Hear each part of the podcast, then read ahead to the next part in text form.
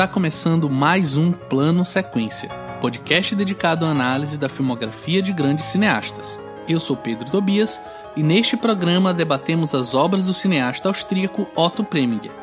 Para esta gravação, contamos com a participação do jornalista, crítico de cinema do B9 e produtor do Cinemático, Pedro Estraza, para discutirmos os seguintes filmes da carreira do diretor: Laura, de 1944, Passos na Noite, de 1950, O Homem do Braço de Ouro, de 1955, Anatomia de um Crime, de 59, Bunny Lake Desapareceu, de 1965 e O Fator Humano, de 1979.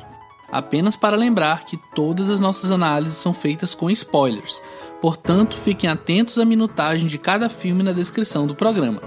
Sem mais demora, pegue seu fone de ouvido, prepare o café e nos acompanhe nesta jornada, pois a partir de agora você está em um plano sequência.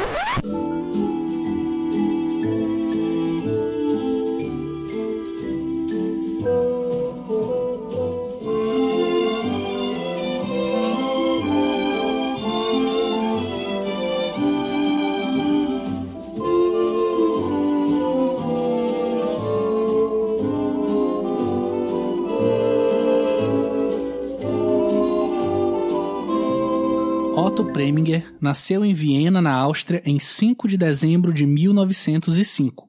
Estudou Direito e Filosofia e trabalhou como diretor de teatro de 1933 a 1934, antes de se dedicar ao cinema.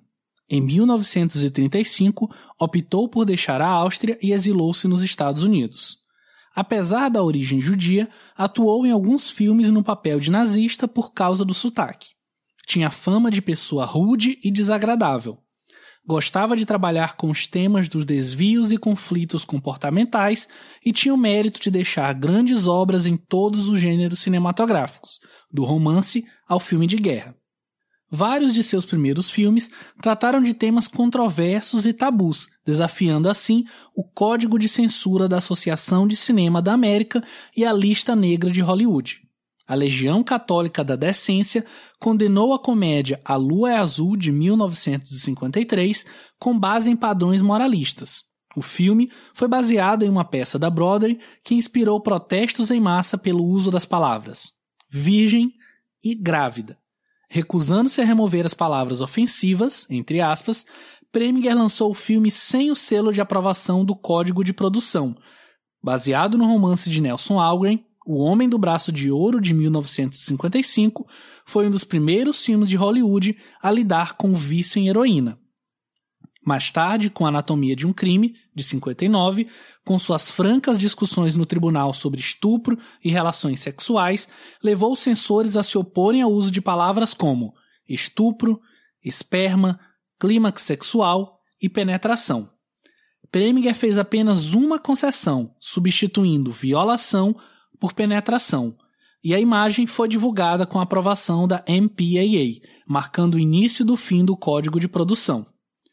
Entre seus mais diversos filmes de diferentes gêneros estão Laura, de 1944, um dos maiores clássicos do chamado cinema noir, O Rio das Almas Perdidas, de 54, grandioso western protagonizado por Marilyn Monroe, Carmen Jones, também de 54, musical protagonizado por atores negros que revelou os lendários Dorothy Dandridge e Harry Belafonte, Bom Dia Tristeza, de 58, sensível e marcante drama baseado no best-seller de François Sagan, Êxodos, de 1960, épico sobre a formação de Israel após o final da Segunda Guerra Mundial, Esquido, de 1968, surpreendente cult psicodélico da geração Flower Power, e O Fator Humano, de 79, seu último filme, um sutil drama de guerra. Otto Preminger morreu aos 80 anos devido ao câncer e ao mal de Alzheimer e está enterrado no cemitério de Woodlawn, no Bronx, em Nova York. Tem uma estrela na calçada da fama, localizada em Hollywood Boulevard, número 6624.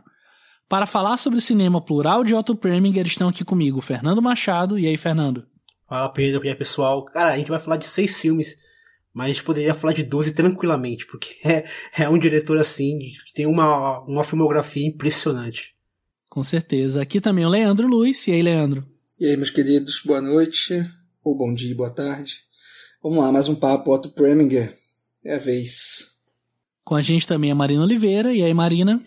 Olá, pessoal. Preparem-se para provavelmente um programa longo, é, embalado com muito jazz, também um pouco de rock. Vamos lá, tô empolgada. E a gente, para debater aqui o cinema do Otto Preminger, recebe o Pedro Straza, que eu quero pedir para ele próprio se apresentar, enfim, fazer suas palavras iniciais aqui para os nossos ouvintes. E aí, gente, tudo bom? É... Nem sei me apresentar nessas coisas, eu fico até acanhado perante o, o conhecimento da galera aqui, mas sempre um prazer falar de filme velho com a galera, como eu gosto de falar, porque não é todo dia que a gente consegue falar de filmes tão velhos dos anos 50, 40, né? Como a gente vai falar aqui hoje. Então é um prazer estar aqui. Pô, o prazer é nosso, obrigado por ter aceitado o convite. E eu quero já começar o papo perguntando para você, Straza. Eu vou te chamar de Straza pra gente ficar é, diferenciando um do outro, né? Vai ser hoje, tem dois Pedros, então para ficar mais fácil. Eu queria tá te perguntar é, o que que vem à sua cabeça, né? Eu comentei na biografia que o cinema do Preminger é um cinema muito plural, inclusive, não só em relação a temas, mas em relação também à temporalidade. Ele é um diretor que começa a filmar em 30 e vai fazer seu último filme já praticamente nos anos 80, né, em 79. E o que que vem à sua cabeça quando a gente fala o cinema de Otto Preminger? Qual é a primeira coisa que passa na sua cabeça e o que que você acha que de repente concatena o cinema dele como um todo?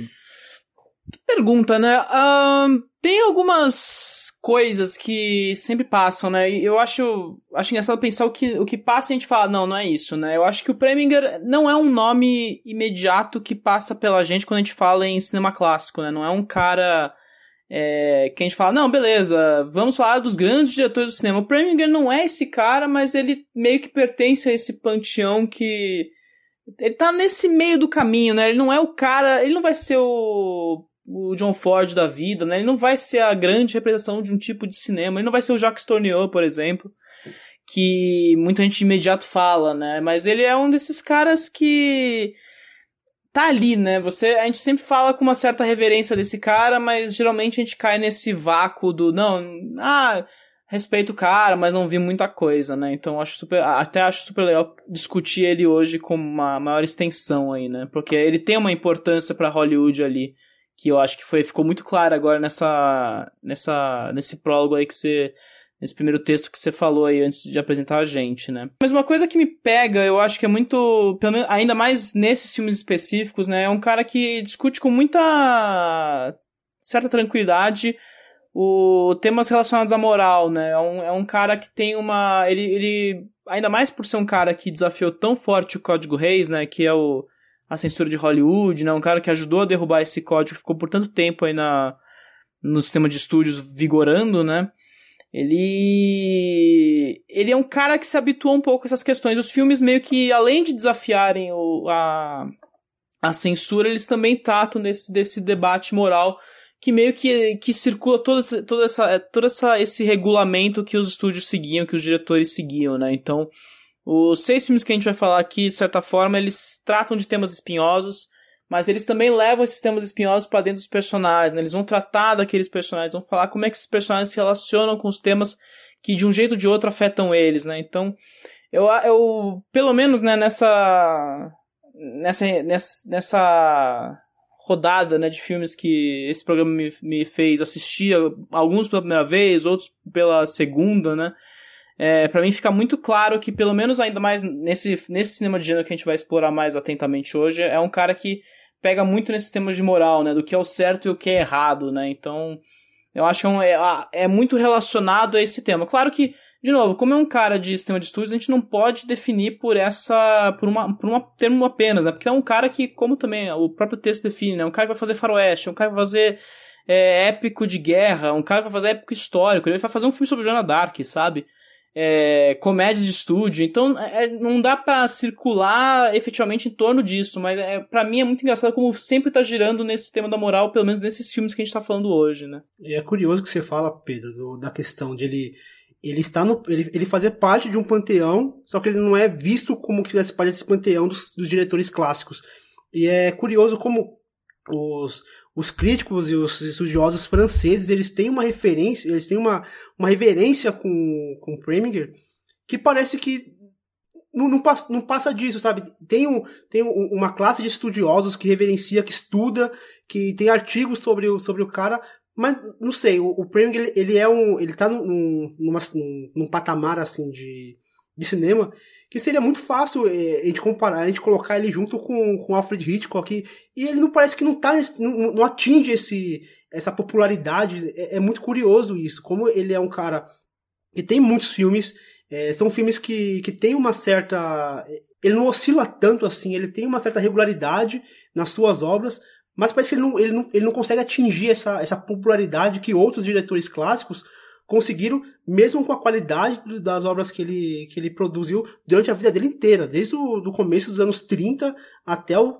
até quase chegando nos anos 80, e ele produzindo filme atrás de filme, mas não, não, parece que não, não, passa dessa barreira. É engraçado também que, né, a gente, você citou Hitchcock e acho até oportuno, né, porque dois filmes dessa lista que a gente vai discutir hoje são filmes que claramente surgiram, vieram no, na esteira do sucesso do Hitchcock, né. Então, até vou deixar para falar mais para frente sobre isso, mas é, é, é, realmente um cara que nunca foi o destaque, né? Ele, ele, ele continua sendo. estando presente nas listas de melhores, nesses melhores filmes, mas não é o cara que imediatamente vem à cabeça, né? Não é o nome, né? É um cara que vem pelos filmes.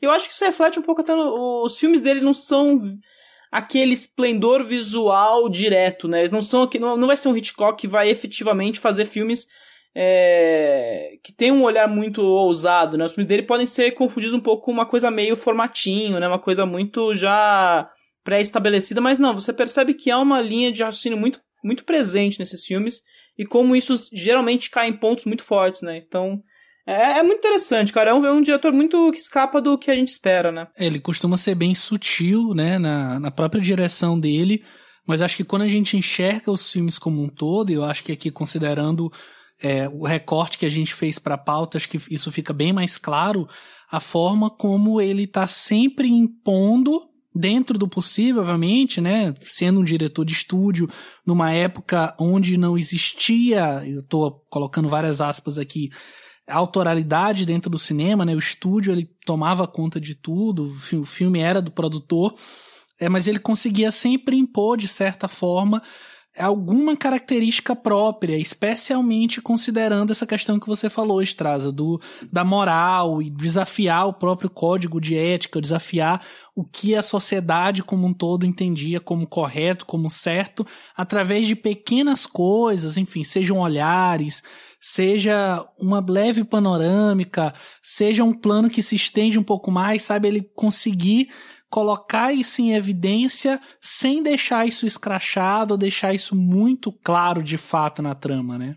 Pedro, acho que essa autoralidade vem muito também é, carregado na crítica francesa, né? Que a partir da década de 50 começa a levantar, identificar essas é, similitudes, né? Estéticas de determinados diretores em relação às suas, suas filmografias, né? E aí, até nesse sentido, é, mas antes de falar disso, só para marcar uma, uma coisa que eu achei interessante também em relação à nossa própria trajetória aqui no plano sequência, é que, se eu não me engano, a gente já está no 32 programa, né? E se eu não me engano, essa é a primeira vez em que a gente vai falar é, de um diretor que não é exatamente um autor enquanto escritor, enquanto roteirista. Né? Eu acho que, se eu não me engano, todos os outros diretores e diretoras que a gente abordou aqui também eram roteiristas, é, de algum modo, de seus próprios filmes. O Preminger, não, né? Ah, não, é verdade. O Fernando lembrou do David Lean. Mas talvez seja uma exceção, Fernando. Porque é, o, o, o Preminger, ele é isso, né? Ele, ele tem a trajetória dele voltada para adaptações de livros, né? Em, em sua grande maioria. É, ele se considerava né, um, um, um, diretor, não, não um roteirista. E ainda sobre isso, tem, tem várias entrevistas no YouTube que são muito interessantes dele, assim, diversos momentos da carreira. E numa delas ele relata que o que mais atrai é, ele ao ler um livro são justamente as pessoas e os personagens e não exatamente os enredos ou temas. Eu acho que talvez por isso essa pluralidade do cinema dele é, seja muito marcante e talvez por isso essa questão que o Straza levantou é, importante né, da moral em relação aos personagens e aos filmes, consequentemente, eu acho que é um pouco esse fio condutor mesmo da carreira dele. E aí, só para fechar essa questão que eu levantei sobre a, a, a essa autoralidade reconhecida, né, a partir da década de 50, eu acho que o, tem, um, tem um texto muito bom do Jacques Rivette, é, na Cahiers de Cinema, é um texto que ele escreve em 54 ainda, é, ele está falando nesse texto com mais ênfase sobre o Angel Face, é, acho que a tradução aqui no Brasil é Alma em Pânico, que é um filme do ano anterior, de 53, é, mas aí ele também traça um, um, comentário interessante sobre o estilo, ou, sei lá, a abordagem que o Preminger tem ao longo da sua carreira toda até então.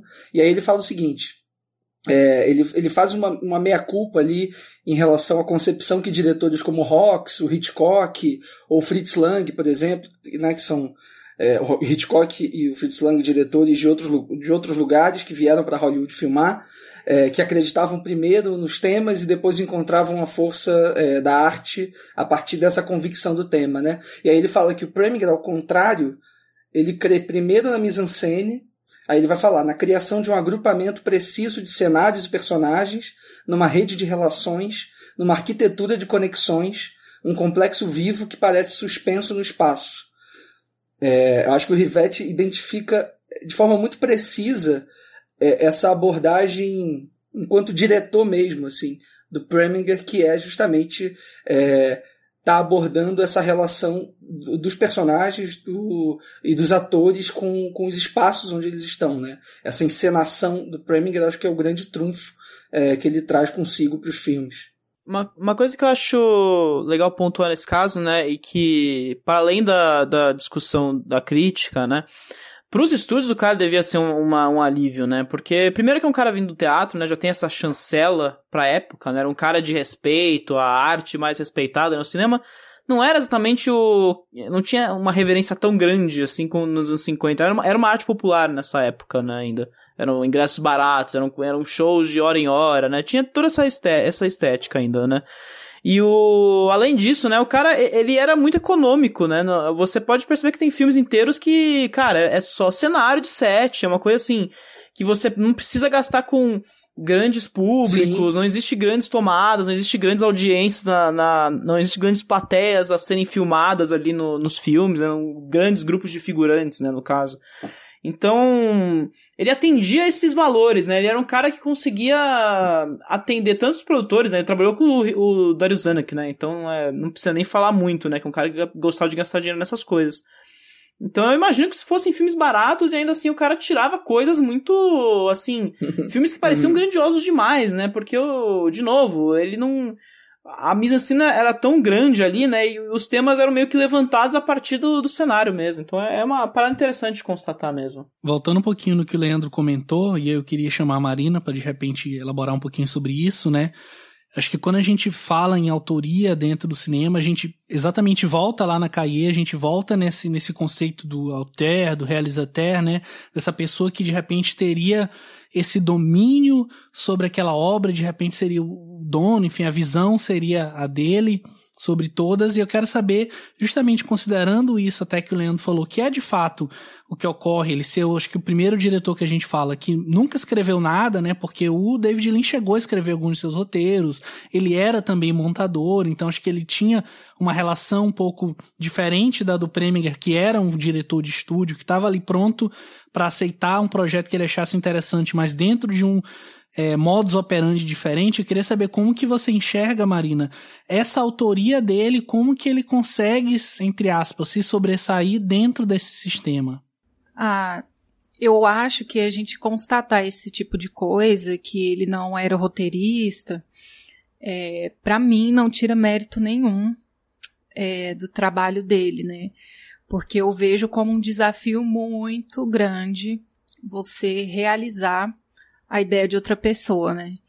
É por isso que eu gosto tanto de, de ver roteiros adaptados de livro, por exemplo.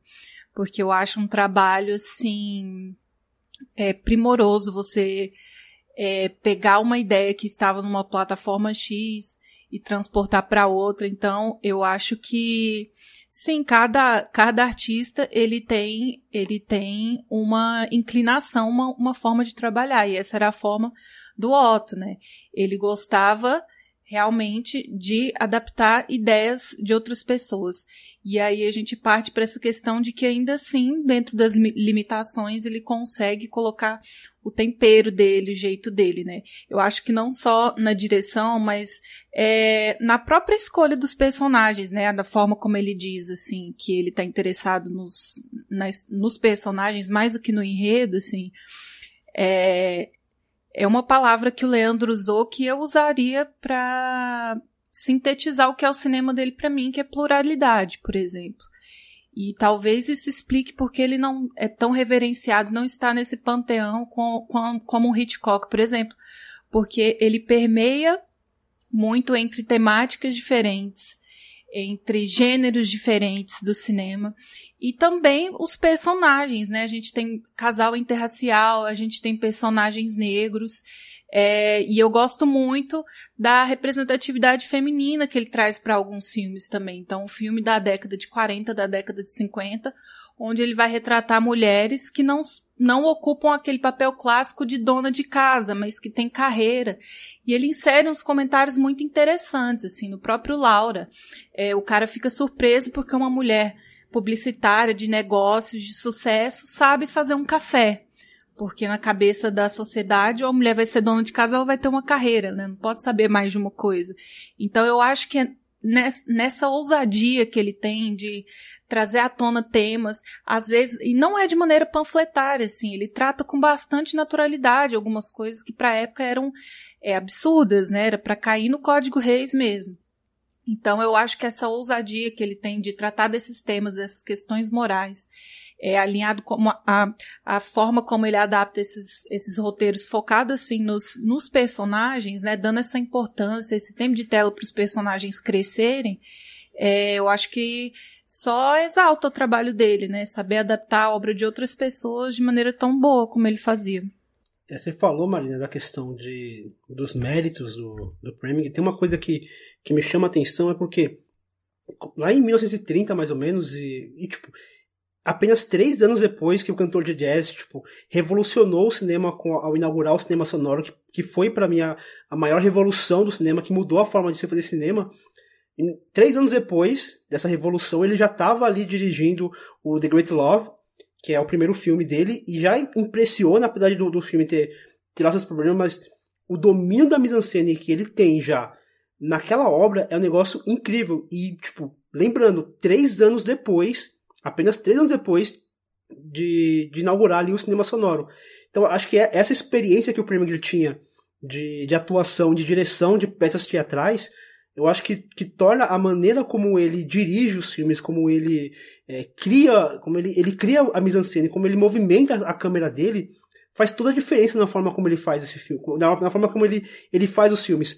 E, e me lembra muito, por exemplo, é, quando eu vejo ali esses primeiros filmes do Preminger, o, o M, o Vampiro de Dusseldorf, do Fritz Lang, que foi lançado também em 31, que foi lançado praticamente junto com The Great Love, e, e mostra ali, tipo, é, esse, esse domínio muito rápido que ele tem do cinema, da, da, da mise-en-scène, vindo do teatro. Ele não tinha uma experiência prévia, ele não fez faculdade de cinema, ele não trabalhou antes como montador. Ele basicamente partiu do teatro, da direção dos, dos atores dali no, no, palco do teatro, e ele utilizou esse conhecimento dele, essa experiência dele no teatro para as telas e de maneira assim muito impressionante desde o primeiro filme.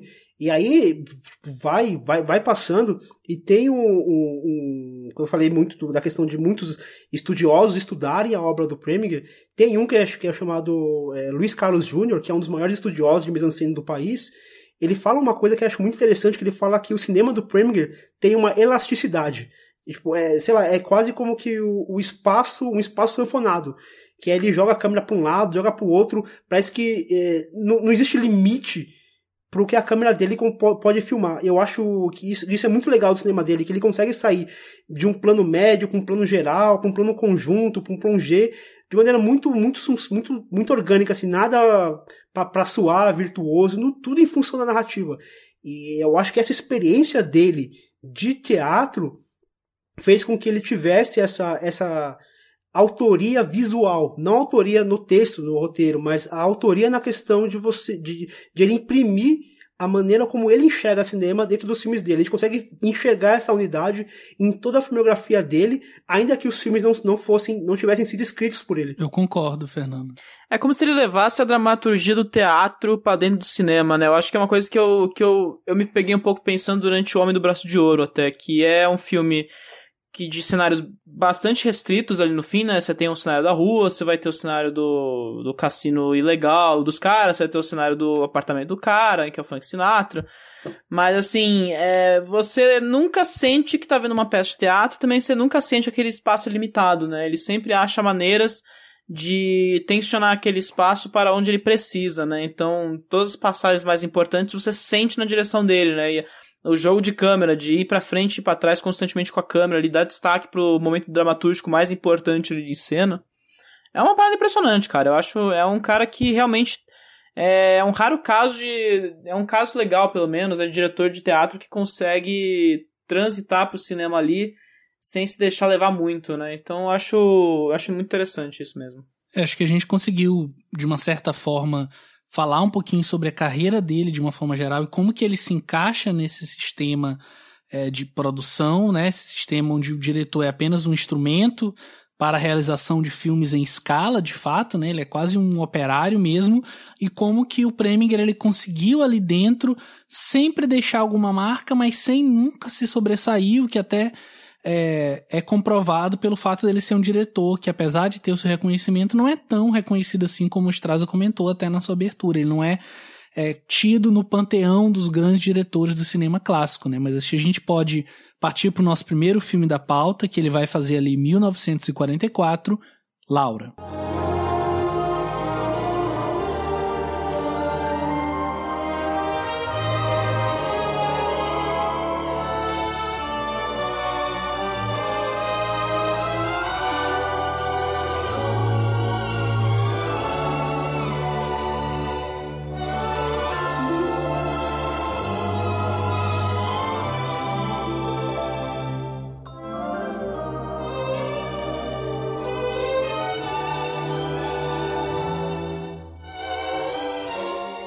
Investigando a morte da diretora de uma agência de propaganda, Laura Hunt, que teve o rosto destruído por tiros de espingarda, o detetive Mark McPherson interroga o Aldo Lydecker, seu mentor e um influente jornalista, que considerava Laura não apenas sua maior criação, mas também uma propriedade pessoal. Enquanto a investigação evolui, Mark sente-se atraído pela vítima e, ao ir ao apartamento dela em busca de provas, contempla uma pintura de Laura pendurada na parede repentinamente acontece algo que muda completamente o rumo da sua investigação. E aí, o que vocês tinham a me dizer sobre esse primeiro filme aqui da pauta? Bom, é um, é um filme que eu acho que não, talvez aí eu faço meio que conclusão própria, mas é um filme que vem um pouco na história do Rebecca, né? Eu acho que é difícil não pensar no Rebecca durante o filme, ou pelo menos eu pensei isso sozinho. Não, também pensei na hora, assim. É, é isso, né? Uma mulher que morre, mas na verdade volta como uma. até como uma assombração também, né? É, a mulher desaparecida é como todos reagem ali, né? E você tem um pouco do discurso da, de questão, das questões elitistas que o Rebecca já importunava na época, né? Então, quando eu comentei, né, que é engraçado esse aparelhamento Hitchcock com o Preminger, porque realmente o Preminger tem dois filmes notoriamente muito base... é muito surgidos do sucesso de um dos filmes Hitchcock, né? Rebecca é basicamente o primeiro grande sucesso é, maior, grande maior sucesso da carreira do Hitchcock, porque foi o, primeiro, o filme dele ganhou o Oscar, né? apesar de não ter levado o, filme, o, Oscar dele, né? E eu acho que você percebe muito bem como o Laura, ele, ele a princípio tem todos os pontos ali que o Hitchcock trata no Rebecca, né? A mulher que desapareceu, questões de elite, você vai ter uma, uma um, um mistério ali no fim, que ninguém sabe o que é, e você vai identificando aos poucos, né? Mas é legal que o filme ele se desloca, né? Você percebe que o Preminger não, ele não, ele não se contenta em ser o plágio do Hitchcock ali que o estúdio queria, pelo menos, né? O que, o que que queria.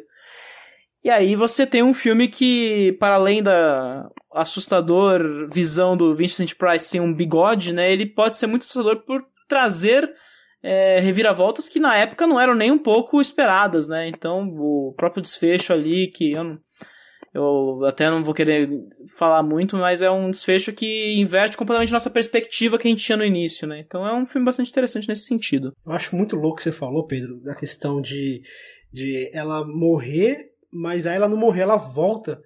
Mas aí, tipo, eu pensando aqui, na verdade, ela nunca esteve ausente. Né?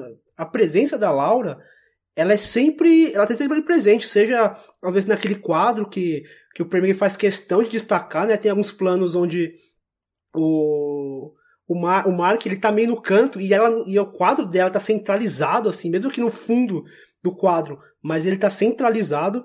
Então ela, ele mostra que a presença dela, ela é sempre tá, tá ali, né? E, e a atriz é maravilhosa, a Jenny Tanner, ela tá ela é hipnótica assim, tipo, a câmera do, do Premier parece que fica aturdida na presença dela.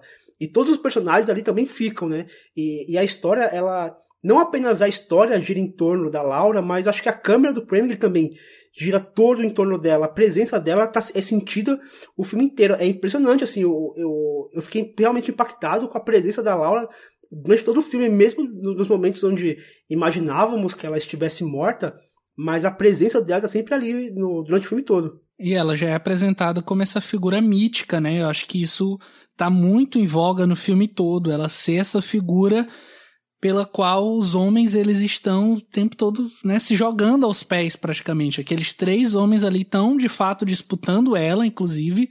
É uma disputa que chega a ser física mesmo, não apenas é, amorosa e afetiva, mas eles estão o tempo todo lutando por ela e ela é sempre essa figura que está meio que distanciada disso, né? Tem até uma frase muito boa que o, o Valdo fala, né? É, quando ele pensou que você estivesse morta, ele tá falando para Laura depois que ela retorna, foi aí que ele mais te queria, né? Acho que é uma frase que resume bem o peso que ela representa, independente da própria presença dela, o que eu acho muito doido. Porque mesmo ela não estando ali, ela era capaz de suscitar todo esse conflito entre eles, né? E o Preminger, ele tá o tempo todo pontuando isso. Eu acho que inclusive o plano inicial, ele para mim é magnífico, assim, nesse sentido. A gente ouve a voz daquele personagem narrando os fatos, né? Bem no ar mesmo, contando o que aconteceu. A gente não sabe exatamente como a história vai se situar. E a gente tem um plano longo, né? Quase longuíssimo. A câmera ali, ela tá no eixo e ela faz um traveling para direita, depois ela volta com a entrada do detetive. Isso tudo num espaço curto de tempo, né? Mas com uma sutileza que tem tudo a ver, porque revela todo praticamente o dispositivo do filme, como ele vai se desenrolar apenas em alguns minutos. Assim, eu acho isso genial, de fato. E o discurso dele vai ficando mais perturbador com, uma, com o tempo, né? Começa como um relato super. É, como se diz? É um relato super aqueles é, relatos apaixonados. Ah, a mulher que eu perdi, blá blá blá blá. Toda aquela, aquela coisa meio típica de um talvez de, no, dos noir mais literários ali, né? De uma coisa mais do relato, né? Todos esses filmes de época, que alguns filmes de época tinham.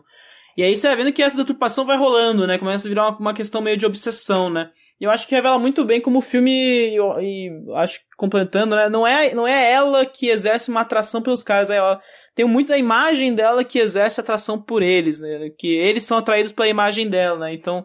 O acho... Straza, e cada um tem uma imagem diferente dela, né? Cada um enxerga uma Laura diferente. Uhum. Da própria, inclusive, Laura que aparece no final. Que é uma outra Laura, né? Isso. É muito é doido, cara. É um, e é um filme que vai escalonando, né? Então você, você tem um mistério, né? Quem matou a Laura, né? Quem, porque ela sumiu. E de repente você descobre, não, ela está viva. Na verdade, ela foi passar um final de semana na, na puta que pariu e aí voltou, né? E descobriu que tinha assassinado ela, assassinado ela do nada. E aí você vai descobrir no final que o cara, que o cara que relatava a história, na verdade, tinha, queria matar ela por, por N motivos ali, né? Mas aí e aí eu, né, vocês falam do primeiro plano, mas o último plano também é muito espetacular, né? A morte do cara que termina no relógio quebrado. Tem, uma, tem, uma, tem uns jogos de imagem assim, muito fortes no, no filme ali mesmo. Esse filme, Laura, foi um dos primeiros filmes da pauta que eu assisti, né? Eu assisti na ordem que a gente estipulou lá. E de cara, o que me chamou muita atenção é, foi isso que o Fernando comentou da, da habilidade dele com a mise-en-scène, né? E eu acho que a gente pode atribuir muito disso ao cuidado que ele tem com o design de produção. É, e o próprio figurino, assim, dos personagens, né? Ele realmente tem um cuidado com o personagem, com a história do personagem muito grande. Desde o plano inicial, né, que vocês falaram bastante, é, como aquele apartamento é criado de forma muito muito criativa, muito minuciosa, assim. O cara tem uma banheira no meio do quarto e tem muitos objetos atrás de vidros, então você já percebe que é um cara meio obsessivo, compulsivo, assim, metódico, tudo muito arrumadinho. E é, querendo ou não, a primeira cena em que ele aparece, o Lydecker, né? ele tá tendo uma conversando um assunto sério, né, com o detetive, mas ele tá casualmente saindo da banheira, colocando uma peça de roupa de cada vez. Então você, você, a gente consegue perceber todo um processo ali naquele personagem, né? E aí existe essa limitação dos, dos cenários feitos dentro do estúdio, é, mas dentro dessa limitação ele consegue explorar muitos espaços, é, acredito que com esse cuidado que ele tem mesmo, com os cenários, com o figurino dos personagens, isso aí já conta metade da história por ele, né? Sem precisar ser muito expositivo, muito é, verborrágico. O próprio apartamento da Laura, né, que a gente falou muito, ele tem esse mistério, ele tem essa, essa elegância, esse vislumbre que a personagem causa nas pessoas, né? Uma coisa que me incomoda um pouco, mas eu entendo é, que é uma exigência do estúdio e é bem comum para época, assim, é que toda personagem feminina aparece como um interesse amoroso, assim, ela nunca... Ela, apesar da Laura ter algumas outras motivações, né, é, sempre cai nesse sempre cai nesse papel de ser o interesse amoroso de alguém e a história é, girar em torno disso, mas fora isso, é, já nesse primeiro filme eu fiquei muito impressionada com o trabalho de mise-en-scène mesmo, a organização dos espaços, né, e como eles ajudam a contar a história. A Marina falou uma coisa que eu que eu também sinto um pouco, assim, que por isso que eu, eu olho e falo, putz, esse ainda não é o Preminger que pelo menos me atrai tanto, assim, né? Que os personagens ainda servem a alguns, alguns fins muito. Como posso dizer? Não são fins que a gente espera, né? não, são os, não é a essência dos personagens que nos interessa ali no fim, né? E isso não é um problema em si, né? Mas é, para mim parece muitas vezes que os personagens podem ser um pouco vazios para além dessa função do, do que o Preminger planeja na questão aí do desse subconsciente aí da relação da Laura com esses homens, né? Então eu, eu sinto muito pela, eu, pela Laura ali, né? Que ela, você percebe muito que ela vira uma, um objeto de atração, no fim das contas, ela não tem muita função além disso. Mas o próprio personagem do Dana Andrews, né? Que é um personagem que vai ter uma. Um, uma, um propósito no filme muito importante, né? Que você vai descobrir lá pra, lá pra reta final que ele, ele é apaixonado pela Laura e por isso que ele tá tão dedicado no caso. Mas eu não. Assim, pelo menos primeira vez que eu vi, né, o filme foi para esse programa, eu não sinto muito essa, essa, essa, isso ganhar corpo no filme, né? Uma coisa que é ditado pelo roteiro, no fim, é você eles revelam pelo roteiro que ele é apaixonado por ela, né? Então, é, é um filme que eu tenho essas questões, mas assim, é claro que o Laura, ele também, e aí eu acho válido a, apontar até, né, que ele cai um pouco naquela, naquelas três fases que o Paul Schrader escreve naquele ensaio sobre o, filme, o cinema no ar, né? Que ele, o Laura foi um dos primeiros filmes que cunhou o termo filme noir no para os franceses, né? Ele é um filme é, foi um dos primeiros filmes americanos exibidos na França depois da guerra, né? apesar de ter sido produzido em 44. Então, ele é ele vai ajudar a cunhar muito do, dos preceitos do noir e é por isso que ele tem uma importância histórica muito grande, né, para o movimento do filme noir, né? E ao mesmo tempo ele ressalta muito essas questões que o próprio Paul Schroeder trata no texto aí, e que aí eu vou ter que vou ter que me relatar que eu, eu não li o texto na íntegra, eu tô fazendo a cola básica aqui que eu tive que, que dar uma olhada aqui rapidinho porque isso me despertou a curiosidade. Mas é que ainda são filmes muito que não foram afetados tanto assim pelo horror de guerra. Eles começam a ser afetados, começam a processar o horror da Segunda Guerra Mundial, né? Você interioriza todos esses dramas, mas ainda a gente não tá naquele pós-Segunda Guerra que a gente vai conhecendo no ar nos anos 50, final da reta, reta final dos anos 40 ali nos Estados Unidos, né?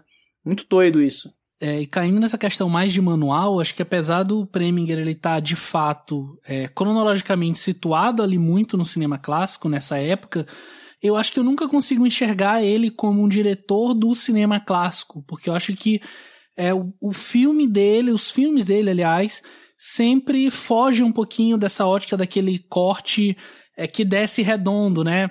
Sei lá, que é uma coisa muito característica, por exemplo, do cinema clássico japonês.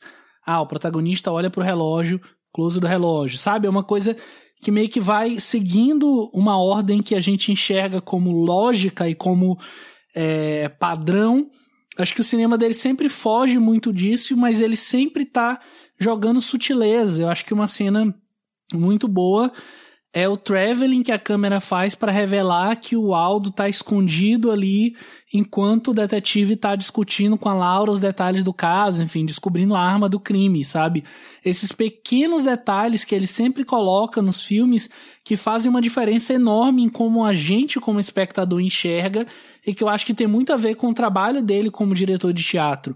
Porque no teatro você tem um palco enorme e às vezes você tem vários atores, você tem um cenário grandioso, e você precisa de alguma forma chamar a atenção do espectador, do público, para um detalhe, para um objeto, para um ator no meio de vários, então você lança a mão de diversos artifícios para fazer isso. Eu acho que ele consegue pegar isso e jogar muito bem pro cinema, sabe? Acho que isso é sempre uma característica dos filmes dele, de usar detalhes, Uh, tem uma questão também que, nesse sentido, que eu acho interessante, né? Não é uma coisa. Ele é um diretor de teatro que não segue os instintos dele, certo? Ele não parece ser um cara que, fala, que vai pro cinema e fala assim, tá, como é que eu posso repetir isso do teatro pro cinema, né? Mas ele vai pensar assim, cara, como é que eu vou pegar é, esse momento da, de, da, enquanto peça, enquanto, enquanto livre, como eu vou traduzir isso emocionalmente para do filme, né? Posso estar falando abobrinha, mas é uma sensação que eu tenho muito nos filmes dele. Ele, ele é muito pode ser muito padronizado os, os, filmes dele ali, mas ele, ele sempre vai ter esse momento da, do escape que o, que o Pedro fala, definiu tão bem, assim, que ele escapa um pouco da forma e vai dar um destaque bem claro no que ele quer ali, esses travelings, essa aproximação de câmera, é, uma, a intensificação de certos momentos, que eu acho que a gente vai falar mais pra frente, mas no Laura dá pra perceber muito bem isso, assim, é uma coisa que podia ser uma coisa muito básica, podia ser um noir super caixinha, mas ele não é, ele escapa constantemente, ele vai incorporar esses males externos pro filme, entendeu? Então eu acho muito louco. É que talvez ele pegue justamente essa. Ele herde, né? Talvez essa economicidade do teatro, né? Para esse jeito de filmar.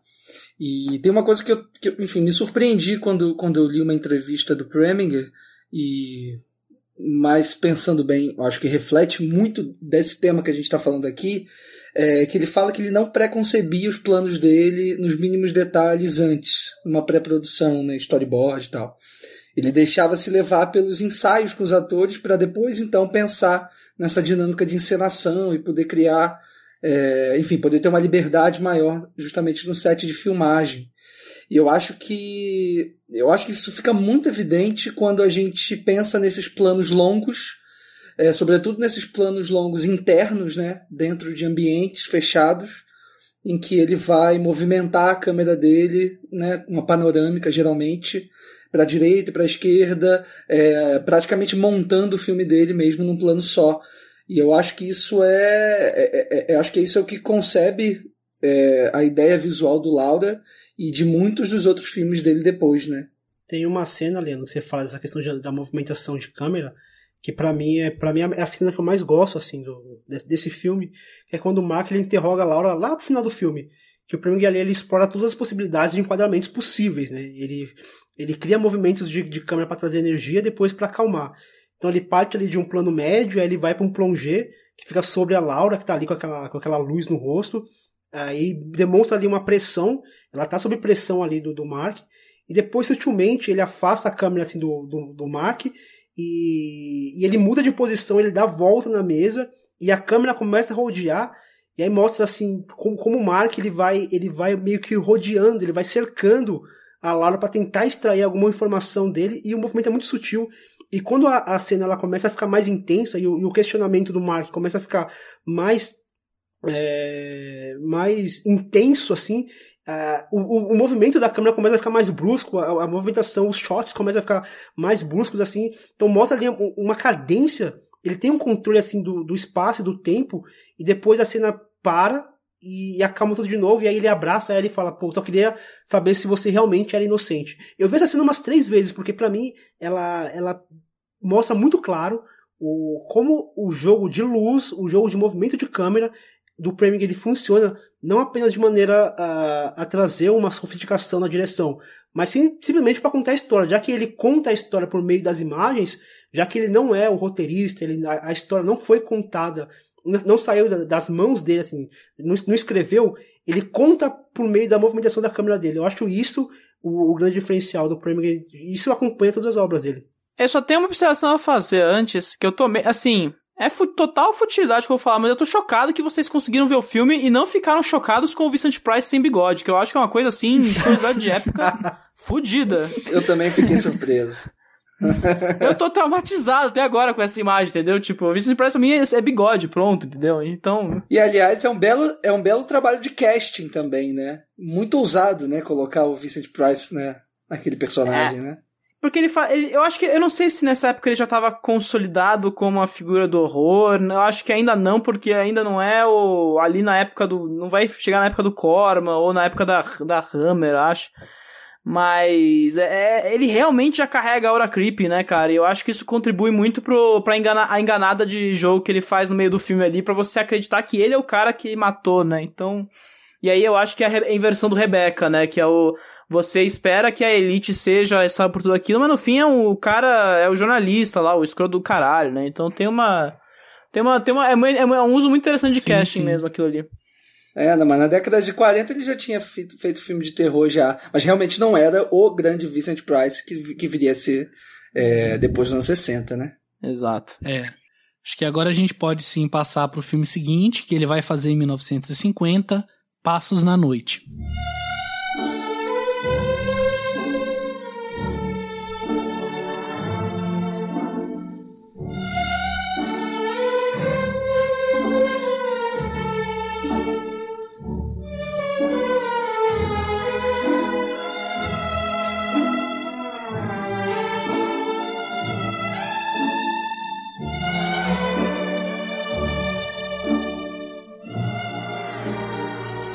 Policial Mark Dixon está realmente envolvido em um grande problema com seus superiores. Por causa de suas táticas brutais, ele acidentalmente mata um suspeito. Para se proteger, ele decide incriminar Tom Scalise, um homem que ele odeia e sabe que já cometeu vários crimes desse tipo no passado. E eu já quero começar falando um pouco sobre esse filme. Eu acho que aqui essa questão da moralidade e de desafiar o código, né, que a gente comentou na abertura, tá em evidência absoluta, assim. Porque ele trata de brutalidade policial, ele desafia essa questão do que é certo, do que é errado, enfim, em nome, entre aspas, de um bem maior. E ele foca muito na figura do Dixon e ainda assim no final ele dá uma redenção para ele, né? Ele dá um final feliz diante do possível para aquele personagem. Eu acho que isso tá muito ligado nessa questão dele lidar e dele tratar desses temas que são um tanto quanto amorais ou são temas tabu dentro de uma sociedade muito é, que não discute, enfim, que não debate certas coisas, né? Eu acho bem interessante mesmo, Pedro, a questão moral que ele trabalha aqui nesse filme, né? É, desse negócio do daddy issues, né? Do cara que tem problemas com paternidade, com o pai e tenta fugir daquilo é, e na verdade tentando se provar tanto que ele é bom, que ele é digno, que é isso, que é aquilo, ele acaba é, fazendo uso de meios muito extremos assim para conseguir se provar e acaba fazendo o que ele mais temia, né? Virando um bandido, que nem o pai dele, virando um assassino, assim. E aqui eu já consigo sentir é, eu já consigo sentir essa aura pós-guerra pairando, assim, porque fala muito de crime organizado, né? E a gente vê, a gente vê um pouco mais da cidade de Nova York, assim, ele faz algumas externas. É, tem algumas cenas na rua que eu não sei se é de que é estúdio, mas eu acredito que não. Tem umas externas assim. E aí eu já consigo sentir essa ambientação pós-guerra um pouco mais forte, né? Então tem cenas é, bem violentas, né? De briga, crime organizado e tal. E mais uma vez a personagem feminina que entra só para ser o, o interesse amoroso ali na história, assim. Ela não, não faz muito mais que isso, né? Ela só chora, sofre e se apaixona é, pelo bandido. Mas eu gosto como ele confronta esse dilema moral, né? É, de um policial que mata uma pessoa injustamente, né? Mata uma testemunha, inclusive. É, e todo o caminho de redenção, assim. Eu acho que o filme acabar no momento em que ele é, confessa o próprio crime e vai preso por isso é, é surpreendente, inclusive para a época, né? Porque cria-se toda uma, uma intenção de transformar ele numa espécie de anti-herói, né? De um, é um cara que, apesar de errar, ele tem suas virtudes e tal, mas no fim ele acaba é, tendo o que ele merecia, né? Então, eu acho as questões morais discutidas aqui bem interessantes e todo esse trabalho que ele faz com cenários, com ambientação, eu acho que ele dá uma expandida é, do que ele fez no filme anterior que a gente comentou. Eu, a Marina comentou essa, essa questão da, da mise-en-scène desse filme, assim, como ele, como ele trabalha bem o espaço, o cenário e tudo. Tem uma cena que, essa cena acaba se repetindo bastante, diversas vezes a gente vê ali aqueles investigadores eles conversando em primeiro plano, em primeiro plano, enquanto o Dixon tá lá no fundo, só observando, estudando o que eles estão dizendo para talvez ficar um passo à frente. Eu acho esse cuidado que o que o Premier tem ao, ao criar a mise en place de, de parar um frame, um frame assim e aquele frame dizer muito é algo muito singular é, esse passo à frente que o personagem ele, ele tem, ele é, ele é justificado sem precisar que, que tenha ali algum texto, sem parecer conivente, sem que o personagem precise expor isso em palavras, sabe? É, tem um, um, um, texto que, que eu li do, do Michel Moulet, é aquele famoso manifesto lá sobre uma arte ignorada, e ele cita que o Preminger dizendo que o elemento basilar do seu cinema é um certo modo de olhar os atores e os objetos e eu acho isso muito real. Em, em gente, eu, eu comentei um pouquinho sobre isso, mas acho que aqui a gente tem um filme que, que apresenta bem essa forma que o Preminger tem de olhar os atores, olhar os objetos e também olhar o espaço ao redor. Ele consegue fazer isso de uma maneira, por exemplo, tem uma, uma outra cena que eu gosto bastante, é quando o Dixon ele carrega o corpo da vítima pro carro e aí ele para num beco assim bem escuro, tipo, ele ciente de que aquilo que ninguém estava observando ele, e aí o Preminger filma um trem parado lá em cima. Tipo, é muito longe, assim, mas fica muito claro pela iluminação que tem um trem parado no fundo, acima dele. Então, por mais que ele esteja se, se achando que está camuflado, que está escondido, mas sempre há alguém observando o que ele está fazendo. Então, essa sacadinha, que, que, é muito sutil, assim, mas que, que ele faz questão de deixar muito claro que faz esse, esse, esse e os demais filmes do Premier ser um, ter, um, ter um, um, um, preciosismo, assim, no, na, na mise-en-scène, e a gente fica meio que não pausar assim, o tempo inteiro para observar é, de onde ele tirou aquele enquadramento, o que ele está querendo dizer aquele enquadramento, o que aquela cena está querendo mostrar, todos os objetos, a posição de cada objeto na cena traz um tem um, um motivo para estar tá, tá ali, eu acho, eu acho isso muito legal. E o Carmen falou bem, bem verdade, ele parece que ele vai aprimorando isso conforme ele vai, ele vai começando a, a conhecer melhor a sua, a sua própria linguagem, ele vai aprimorando conforme ele vai filmando os filmes dele. Eu ia citar essa cena agora, Fernando. Eu acho que o Passos na Noite ele tem o para mim o, o, plano que é o, talvez um dos mais geniais assim da carreira do do Preminger, que é esse esse corte que ele faz na elipse ali, né, da noite pro dia, da cidade, acho isso maravilhoso assim. A forma como ele filma, o truque que ele usa, eu acho tudo isso incrível. E é uma cena relativamente curta e que se você parar para pensar não tem tanta importância assim no filme, né, mas é uma genialidade absurda para mim. Tem uma. Esse filme ele vem numa. numa é, a Marina definiu bem, né? Ele, ele, já é, ele já vem no pós-guerra ali, né? 1950.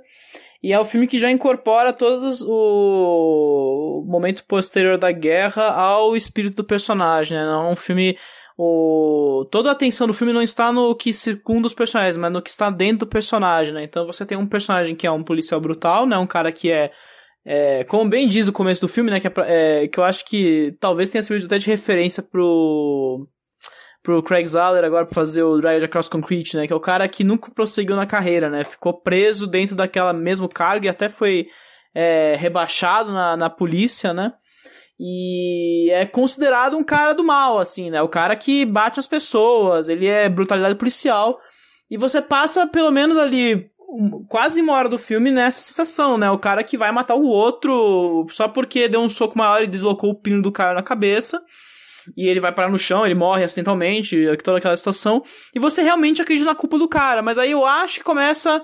Aí começa a vir, né, o prêmio que a gente pensa, porque na metade, nessa meia hora final, ele basicamente ele inverte nossa posição, né? A gente vai entender que o cara, na verdade, ele tem a melhor das intenções ali, apesar de ser um cara completamente tronco, bruto, né? Então, ele vai ser o cara que, na verdade, ele, ele mata o cara, mas ao invés de esconder o corpo e continuar e ser é, corrupto, né? É o cara que vai tentar usar esse corpo para livrar a cara da mina, né? Que é a Jenny Tierney, né? Um papel realmente decepcionante. Ali, num papel menor, né? E é, e é bom lembrar, né? Esse filme, ele ele foi muito vendido porque era a reunião da Janet Tierney com o Dana Andrews sobre o Otto Preminger. Era o trio que fez o Laura ser tão bem sucedido, né? Mas no fim ele vai tentar esconder esse corpo pra prejudicar o carinha, o mafioso lá que matou o outro, fez o outro crime. E aí no fim ele realmente tem essa constatação de se entregar porque ele sabe que vai meio que é, é, no subconsciente ali se render a uma espécie de crime, né? Então é, ele tem essas viradas, é tudo interiorizado do personagem, né? Então é muito louco, né? E, e, até o título, né? Where the Sidewalk Ends, né? A margem ali, né? Pra, pra podridão, né? Pro bueiro, né? O cara é manter a integridade no momento em que ele comete, comete um erro e mata uma pessoa e se arrisca a ser o que eles são, né? Então, tem toda essa complexidade e o filme reflete isso constantemente, né? Ele vai...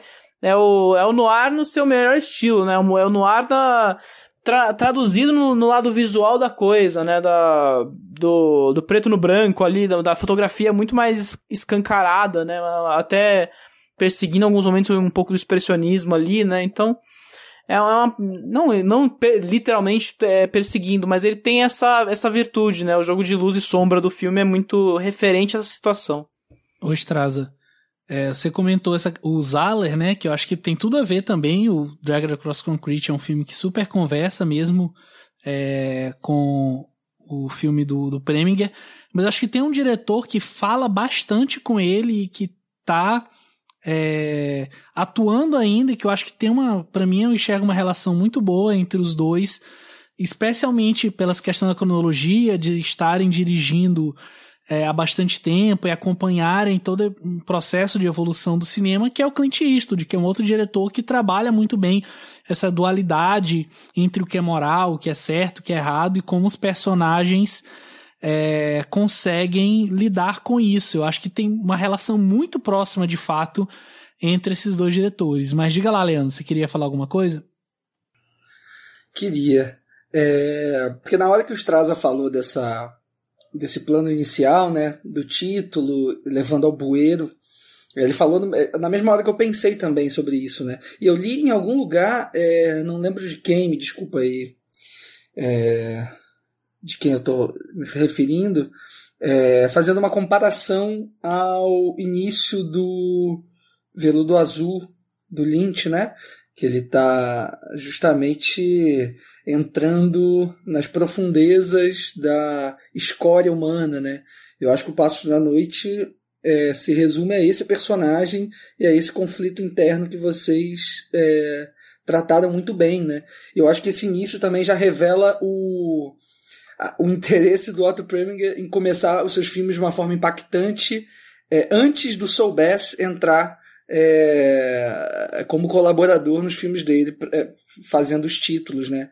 É, o Soul né, aquele grande designer, né, digamos assim, é, que fez vários títulos, sabe? Psicose, é, muitos outros, é, e faz vários do Preminger, né, sempre começando de um, de um jeito muito impactante. Eu acho que esse é um resumo perfeito, assim, eu acho que o, Pre o Preminger ele tem vários exemplos é, de planos ou cenas que resumem bem reiteram tudo aquilo que ele está falando no filme, né? Se no Laura, aquele momento do protagonista sentado na poltrona, olhando para o quadro é, da amada morta, né? É, resume bem, eu acho que aqui no Passos da Noite, esse primeiro plano do bueiro é, já traduz exatamente o que ele está querendo é, tirar desses personagens é, muito marginalizados até, né? Que eu acho que não é exatamente uma constância é, ininterrupta nos filmes do Preminger. Eu acho que ele vai fazer filmes também sobre personagens ricos e tudo mais, mas eu acho que é, parte da, da filmografia dele se dedica muito a esses personagens é, talvez de uma classe social mais baixa, marginalizados e marginalizados dentro da sua própria condição, né, que eu acho que é o caso desse policial do Passos da Noite. Então acho que a, a grande força desse, desse filme está aí, nessa nessa violência é, desse personagem, como ele lida com isso, né? Se ele vai extravasar, se ele vai reprimir, se ele vai se arrepender. Acho que o filme ele tem todos esses momentos também. Talvez ele, ele queira tra trazer uma certa, não digo humanidade, porque acho que até um termo ruim de, de se usar, mas trazer é, elementos que sejam comuns a várias pessoas, mesmo que, mesmo que ainda ele entre alguns tabus, como uma questão de interesse amoroso extraconjugal, ou sei lá, qualquer, qualquer outra, outro problema que ele, ele coloca ali na, no, no, nos seus filmes, de maneira a tentar criar ali uma. Talvez uma empatia ali com aquele personagem, que, se a gente pensar, é, é um personagem muito, muito duro, assim, é um personagem muito violento, muito. E assim, além de ser violento, além de ser muito violento, ele é incapaz de enxergar os seus atos violentos. A gente vê ali que o, que o inspetor ele tá o tempo inteiro tentando alertar, olha, cara, você você é muito violento, tal. Tem até uma frase que ele fala que a sua função não é julgar, é prender. E mas parece que ele não entende isso. A linguagem dele, ela, ela é violenta, só que em momento algum o prêmio parece querer julgar esse cara, querer colocar esse cara na, na, na fogueira e falar, vamos julgar esse cara como o, o violãozão da história. Muito pelo contrário, ele consegue. É... Eu tô tentando fugir da palavra humanizar porque eu não gosto muito, mas porque eu não tô conseguindo encontrar uma outra. Ele consegue criar uma, uma certa empatia por esse personagem tão errático. Eu acho isso também acaba se tornando uma característica muito, muito interessante essa ambiguidade que ele coloca nos seus personagens para não transformar ele apenas vilão ou apenas mocinho no caso. Até porque, Fernando, essa eu acho, eu pelo menos dentro dos filmes que eu já vi do Preminger, em nenhum momento eu percebo uma violência com o intuito de chocar ou, ou, ou a escolha de temas específicos com o intuito de, de trazer algum rebuliço, assim. Eu acho que são temas e, e, e são questões que estão muito intrínsecas ao, a, a, a, a ideia do personagem que ele está querendo trabalhar, né?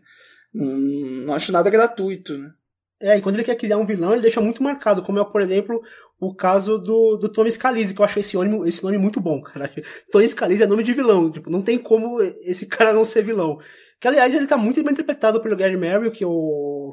ele tem uma cara muito socável, né, cara? Ele, tipo, você olha pra ele, dá vontade de socar, aquele sorrisinho meio torto, ele me lembrou bastante o Zé Dirceu. Aquele sorriso meio, meio tortinho assim, aquele meio protuberante. E, e ele deixa muito pontual. Ele... Aquele cara que olha de cima, né? É, cara, aquele, aquele olhar meio arrogante, sabe? E acho que ele é muito, é muito pontual, assim. Esse cara é o cara que a gente deve. Que, que, que ele tem ações moralmente julgáveis que a gente deve julgar sim. Esse cara. Agora, esse daqui, ele é todo, todo torto, todo errado, todo bagunçado. Mas de alguma maneira a gente, a gente precisa olhar com outro olhar para a história dele. É, e eu falei de violência gratuita, mas nada contra a violência gratuita, tá? eu não sou, eu não sou. Aliás, aliás, estamos tô querendo usar um pouco dessa violência gratuita algumas vezes aí na internet.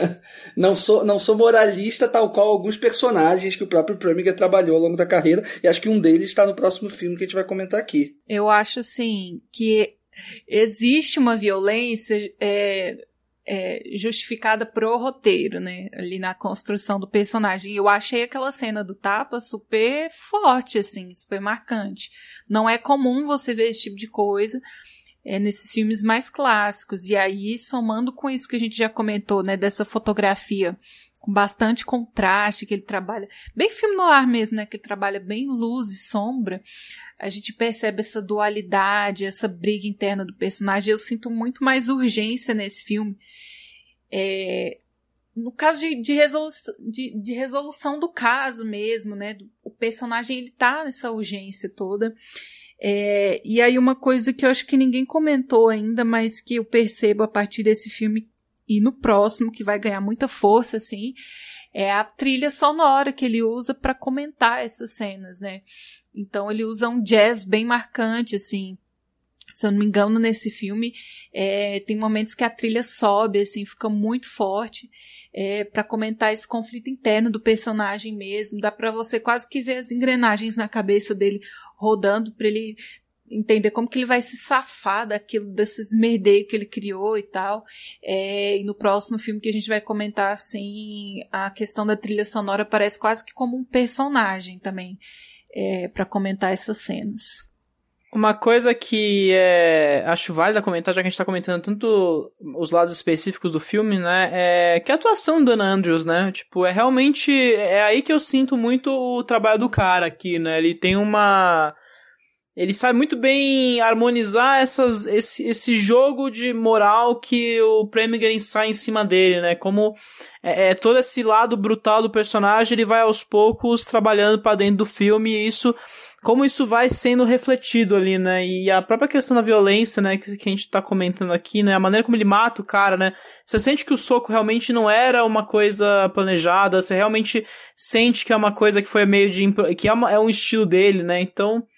É, e ele mata o cara ali numa, numa cena, né? Então é, um, é realmente uma atuação muito bem é, harmônica aos, ao propósito do filme, mas que realmente leva o material a algo mais, assim. Eu acho que é um filme que poderia muito bem ser ótimo, poderia, poderia ser uma coisa até comportada ali pros padrões do Preminger, né?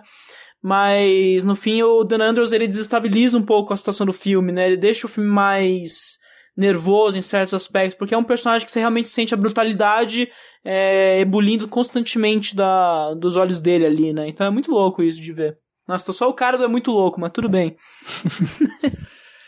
a gente pode partir para o filme seguinte da pauta, que é de 1955, o Homem do Braço de Ouro.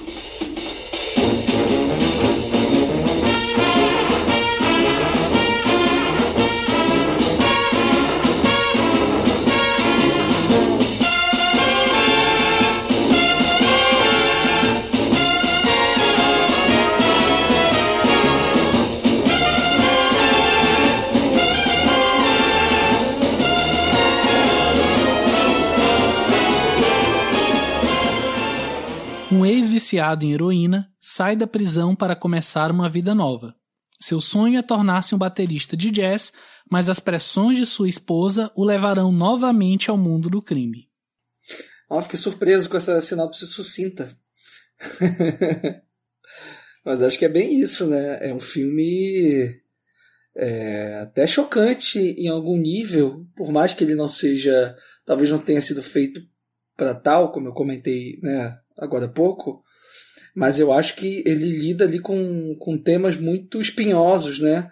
É, sobretudo ao colocar um, um, um, protagonista sendo interpretado por um, um, cara como Frank Sinatra, né? Quer dizer, eu acho que isso já é um choque por si só.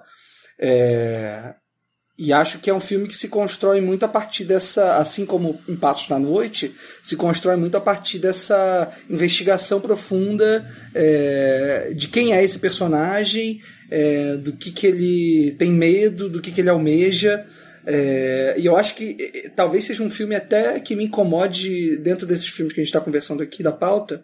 Talvez seja o filme que mais me incomode nesse sentido, é, me incomode até positivamente, na verdade, é, justamente por essa por essa estranheza que esse personagem me causa, né?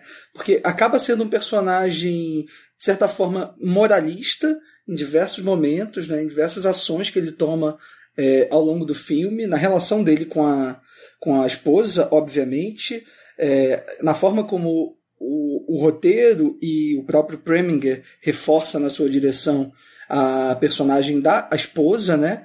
Eu acho que é. Apesar do, do, do, filme pedir essa vilanização, eu acho que acaba ficando um pouco desmedida essa, essa caracterização e também da, da relação dele com a personagem da Kim Novak. É, eu acho que tem muitas nuances aí, é o que transforma esse personagem é, numa, pessoa, né, de verdade, que a gente acredita ao assistir aquele filme e faz com que a gente se confronte com algumas questões, né. Não sei se vocês também tiveram, sentido essa estranheza, apesar de eu adorar o filme, de eu achar ele incrível, não achar divertido, como o Pedro comentou antes da gravação aqui do programa, não lembro se eu falei isso, é, mas assim, é, mas é um filme que impacta, né, a vocês também? Sim, bastante. E você falou dessa questão do, do, relacionamento dele com a Molly. Eu acho que é, a Molly sendo o porto seguro dele, eu acabo que acaba, acho que ela acaba se tornando também o porto seguro do próprio filme. Porque para mim o filme, o filme ele, os momentos que o filme cai, para mim, é os momentos onde a presença dela é ausente. A presença dela ausente foi estranho, né? Onde é a ausência dela. Porque apesar de fazer um certo sentido, porque é no momento, nesse momento é onde ele onde o, o personagem do Frank ele se, tipo, ele vai pro fundo do poço, né? Que como ela é o poço, o, o porto seguro dele, quando ela não está por perto, ele se perde completamente. Só que ao mesmo tempo, é, para mim o, o que deixava esse filme interessante é essa questão dele com ela. É, ele a gente percebe que há um desejo, mas esse, desejo não é consumido porque há algo que impede que ele, que ele, que ela, que ele e ela se, se relacionem. Então há ali uma troca de olhares, mas aí parece que eles, de vez em quando, eles precisam meio que evitar o olhar, e há uma tentativa de toque, mas ao mesmo tempo eles querem evitar o toque. Eu acho que essa relação do, dos dois, assim, que, que para mim é o ponto alto do filme, o problema é que, em parte, acho que a partir do, do finalzinho ali do, do, do primeiro ato, ela dá uma sumida assim, para mim o filme dá uma caída, e depois que ela volta, que aí o, o filme ele cresce de novo, tem aquela cena maravilhosa que é ele tendo uma uma crise de abstinência, exatamente. Que para mim é uma cena assim, é, é, ela é muito impactante para mim. Eu, na hora eu me lembrei quando a gente discutiu no PS número 1, no nosso primeiro programa, que a gente falou sobre o Daryl Novos, que a gente falou sobre o Requiem para um Sonho, e a gente falando sobre como, como, é, como o, o Aronofsky ele filma de maneira dura, de maneira fria aquela, aquela dependência. E para mim aqui nesse filme eu senti até mais, mais duro, mais pesado aquela cena, né? Porque é, é uma cena longa, com, com, poucos cortes, mas ela é muito intensa. Ele fica desesperado ali. Ele é capaz de agredir aquela, aquela mulher que ele tanto ama para ter uma, um pouco de da, da heroína. E é uma cena pesada, assim. Eu acho que o filme ele tem esses momentos assim muito muito grandes, mas eu concordo com o Leandro. Tem alguns momentos assim que, sei lá, não sei, não sei se é, talvez a, a presença do Frank Sinatra, a gente conhecendo quem é, apesar de ele estar tá excelente aqui nesse filme, mas para mim, eu acho que quando ele tá sozinho, ele se perde um pouquinho. Ô, Fernando, eu, eu achei ótimo essa sua comparação. É, só que eu, eu, eu tô no, no outro lado da moeda, eu acho, sim. Porque eu acho que essa cena do, do, do, do Frank Sinatra em abstinência, né, passando aquela noite em, clara, em claro, eu acho que de fato se relaciona com a, muito com o que a Aronofsky faz é, naquela sequência final do Requiem e acho que isso é um ponto negativo para mim, na verdade. Porque eu acho que eu não gosto nem daquele final, nem daquela sequência final e muito menos dessa. Quer dizer, muito menos não. Também não gosto aqui no, é, nesse filme. Eu acho que acaba, de algum modo, explorando essa, essa imagem, né? Desse personagem abstinência de uma forma que eu enfim, não consigo engolir muito bem. Apesar, óbvio, de, de entender a grandiosidade, é uma sequência. É, é, eu não lembro se chega a ser um plano sequência, mas é, é, tem planos longuíssimos, pelo menos, nessa cena, e certamente muito difíceis de serem realizadas, uma encenação muito incrível, mas eu acho que servindo a um propósito meio, meio complexo, assim, é, que, eu, que não me cai muito bem. É, mas é uma, uma impressão minha também. Eu tenho um pouco dessa impressão também, é, dessas cenas de crise de abstinência e tal, me incomodam um pouco, porque tem, é, querendo ou não, tem um viés meio sensacionalista, assim, de expor para chocar, né? Eu acho que na época talvez fosse necessário, mas eu lembro, vou trazer uma referência meio obscura, que agora, mas eu lembro muito quando era criança, e tinha aquelas cenas dos drogados no clone, na novela do clone, sabe? Que mostrava as pessoas tomando, é, bebendo perfume e tal. Sabe? Gente, lembrança. referência é tudo, né? Amei. Referência é tudo. Assim.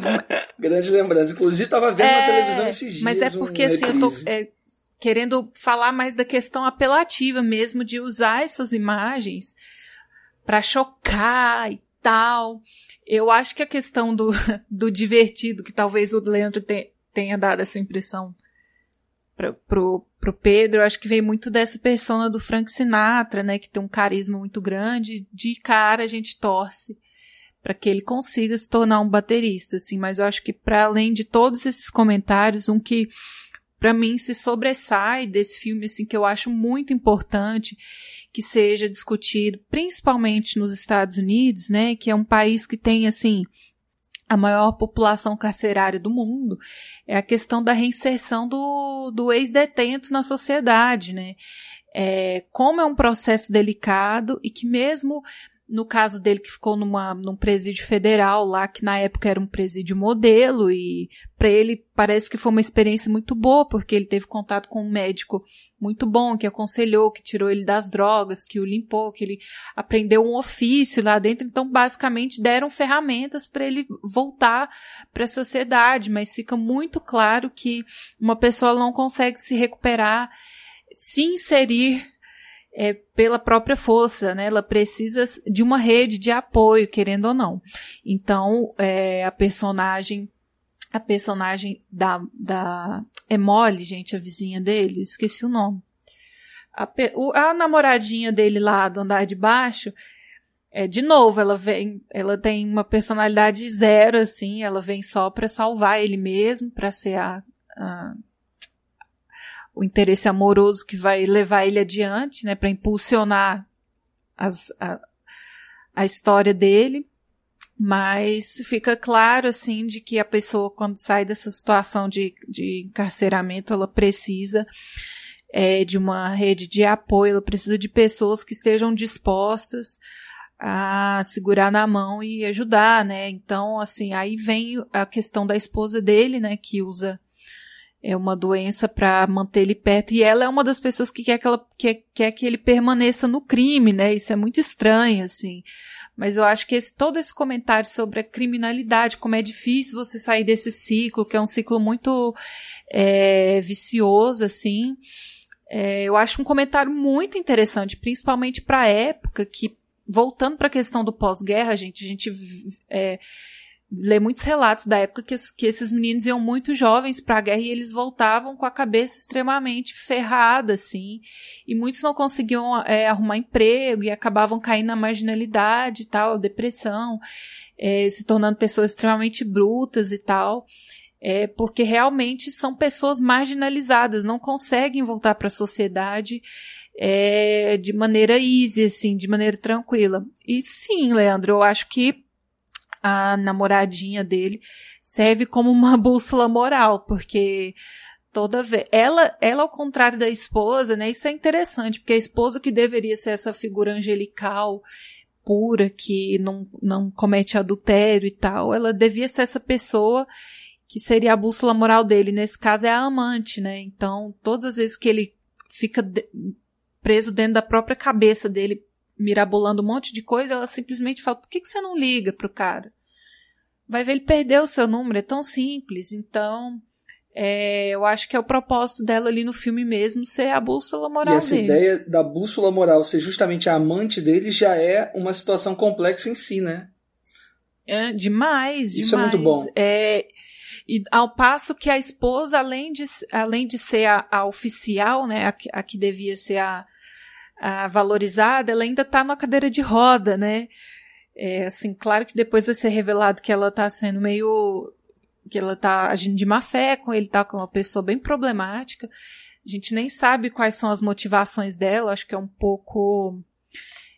A gente, meio sabe, que entende não? que ele. É, a gente entende que ele traía ela e ela viu nesse acidente uma oportunidade de manter o casamento, assim, mas é, nesse filme eu acho que as mulheres estão é, mais aí para servir de, de bússola moral mesmo, assim e de dar esse gás pro personagem principal seguir com as atividades, com a vida dele. Mas para mim o grande comentário desse filme, né, é como é, é, é difícil você sair da criminalidade é, quando existem poucas oportunidades para você e tal, mesmo te dando as ferramentas assim, é, é uma questão muito complexa né? Ainda mais num país como os Estados Unidos, em que existe todo um papo de meritocracia e tudo mais. Então, vou nem me aprofundar nisso, mas eu acho esse comentário muito interessante é, para se fazer naquela época. É, para mim, de longe, é o filme mais fraco da pauta, assim. Eu acho que tem todas essas questões que vocês já comentaram bem de, de moralismo. Eu acho que o próprio Preminger aqui, ele tá ofuscado por diversos fatores e nenhum deles consegue de fato ofuscá-lo, embora ele esteja ofuscado, não sei se eu me fiz claro. Porque, inclusive, um dos comentários que eu fiz, eu geralmente vou vendo os filmes da pauta e vou fazendo anotações aleatórias, enfim, insights que eu vou tendo durante os filmes, é, é que parece um filme mais cru dele. Eu acho que se a gente for comparar, por exemplo, O Homem do Braço de Ouro com o filme anterior da pauta, que foi feito cinco anos antes, ou até com Laura, que foi feito 11 anos antes, é um filme que soa mais cru, sabe? Que tá, de repente, é, precisando de um acabamento maior, talvez, enfim, não sei, mas a, a, o sentimento que eu tenho é que acaba é faltando alguma coisa a esse filme, e de longe, assim, como eu comentei para mim, é o filme mais fraco. Não chega a ser um filme ruim, mas acho que dentre os outros que a gente vai comentar e já até comentou aqui, acho que é um filme que fica um pouco é, meio que sobrando ali, assim, dentro da filmografia dele, né? Alguém quer comentar mais alguma coisa? Eu tô chocado com vocês. Eu tô chocado com esse comentário, uhum. Pedro. assim, é porque eu acho que existe um salto aqui de complexidade grande dos filmes anteriores. Eu tô falando de questão técnica mesmo, assim. Acho que a maneira como ele explora os cenários, é, a movimentação de câmera. Tem um momento em que ele sai com a câmera de dentro do bar e eu tenho a impressão de que a, que a parede se move para ele poder sair num plano, num plano mais longo, sem cortar e tal. Então acho que, que ele tá até com mais recursos, assim. É, tá trabalhando com mais possibilidades. Eu acho que ele continuou evoluindo nesse sentido de direção de câmera, movimentação usa bastante, é, bastante planos longos, traveling. É, eu não sei se é um filme. Qual foi o termo que você usou? Um filme mais fraco? Eu, eu vejo eu vejo evolução dos filmes anteriores para esse, sim. É, só que eu acho que uh, talvez ele não seja tão brutal, tão direto ao ponto quanto, quanto os outros. Mas eu vejo evolução dos filmes anteriores para isso. Eu tô efetivamente chocado com a com o Pedro Tobias, as falas de Pedro Tobias aqui, mas eu acho que eu entendo porque esse filme tem dois, dois, né, duas questões que incomodam, né? Primeiro é o é realmente essa questão que o, o Pedro aqui citou, né, de você ter um filme que é, é ofuscado do, do, pro Preminger, né? Porque, primeiro, é um filme como foi muito falado aqui, a questão das drogas é muito forte, é muito central ao filme. E isso é por conta também, porque é o próprio ato drástico de você colocar um cara que estava no auge da fama, Frank Sinatra, pra viver um viciado em drogas, que era um tema tabu em Hollywood até então, né? Poucos filmes, poucos ou nenhum filme tinha, tinha ido tão longe nessa, nesse retrato como O Homem do Braço de Ouro, né? É, além disso, né, tem a própria questão do filme ter receber acusações que eu acho infundadas, mas tudo bem, que são acusações, não deixa de ser, que é o filme é excessivamente escrito, né, um filme que é realmente muito na base do diálogo ali que você vê. Mas eu admito que assim, vamos, eu, eu, eu acho muito foda esse filme, não é, não é um dos meus favoritos mesmo, tem, tem vários aqui que já ofuscam de longe esse aqui. Mas é. Ele tem qualidades, eu acho que é porque ele, no fim, ele, ele percebe algumas jogadas. Eu também concordo que o. Quando ele excessivamente dedica na questão das drogas, o filme se perde um pouco. Essa cena da recuperação, da. Do Frank Sinatra se prender no quarto ali, e aqui Nova que tem que cuidar do cara ali, né? Então você tem uma situação que é meio fica meio incômoda mesmo no curso do filme ali, e você sente essa tentativa de recuperar, né? Tanto que você sente, parece que o filme tem uma hora e quarenta e ganha meia hora no final, né? Mas, assim, o tanto de passagens intrigantes, né? Você vai ter uma. A, a cena do. da aposta, né? Principal. Que é o. Que é meio que o cubo de Grace do, do, do Otto em termos de meter a mão na cena, né? que é toda aquela longa noite que eles passam ali, né, jogando, e você vai vendo o cara ficando cada vez mais quebrado, né, pelo excesso de tempo dando as cartas, né. Então, você tem, ele tem essa cena, mas o que, o que me intriga mesmo ali é o que vem ali no, no fim, né? Que é o. Você percebe que o interesse do Preminger não é apenas o Frank Sinatra, mas a própria esposa. Eu acho que eu fico meio absurdado que há tanto destaque aqui pra gente, pra Kim Novak, mas não pra Eleanor Parker, porque é um papel tão difícil, né? É uma personagem que age por amor da forma mais errada possível, né? Ela finge ser deficiente para prender o cara pra ela, né? E toda, todo o arco dela no final, né? Todo o ato de descoberta dela, todo o desespero dela que vai incorrer na morte dela no final do filme, que é o que pontua o final do filme, né? É tudo tão denso, é o momento que realmente o filme ganha gravidade, assim, além da gravidade mais imediata e que já tinha rendido tantas cenas, assim.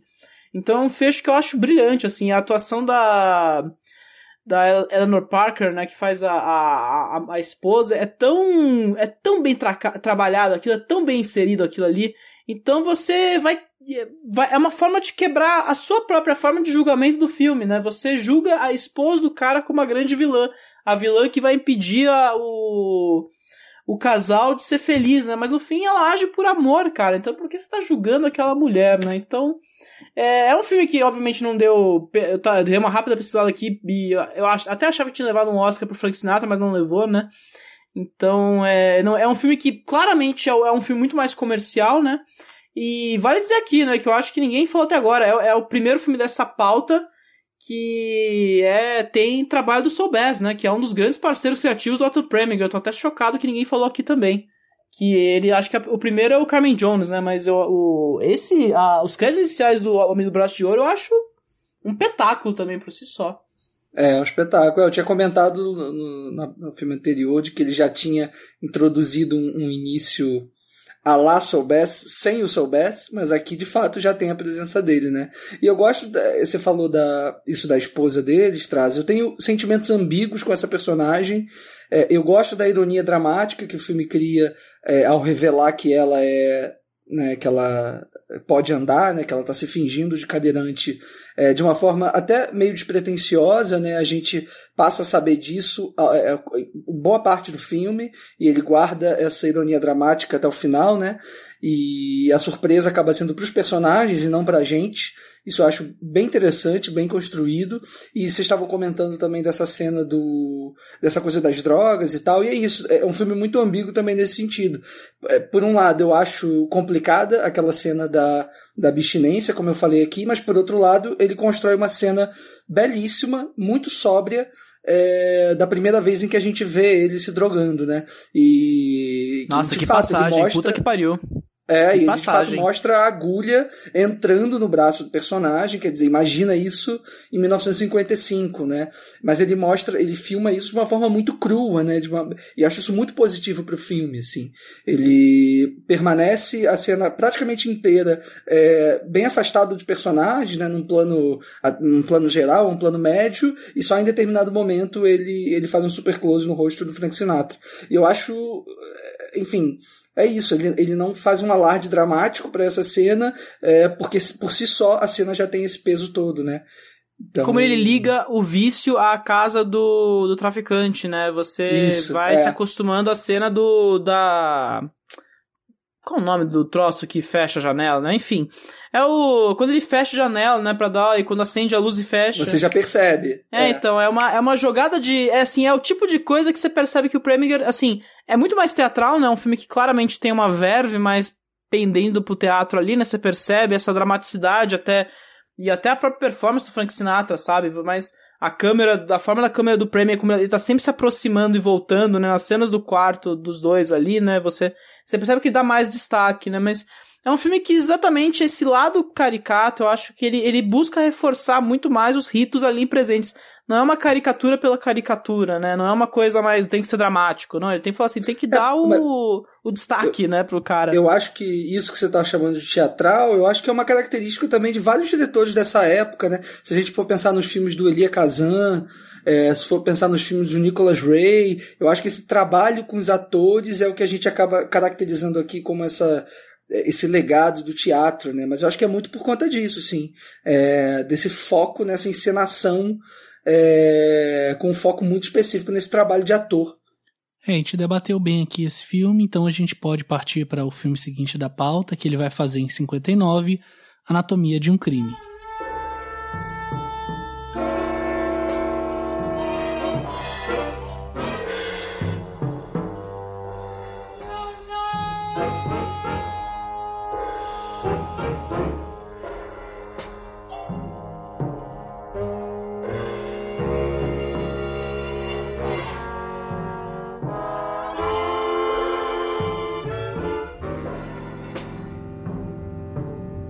O advogado Paul Bigler defende um tenente do exército acusado de assassinar o homem que teria violentado sua mulher.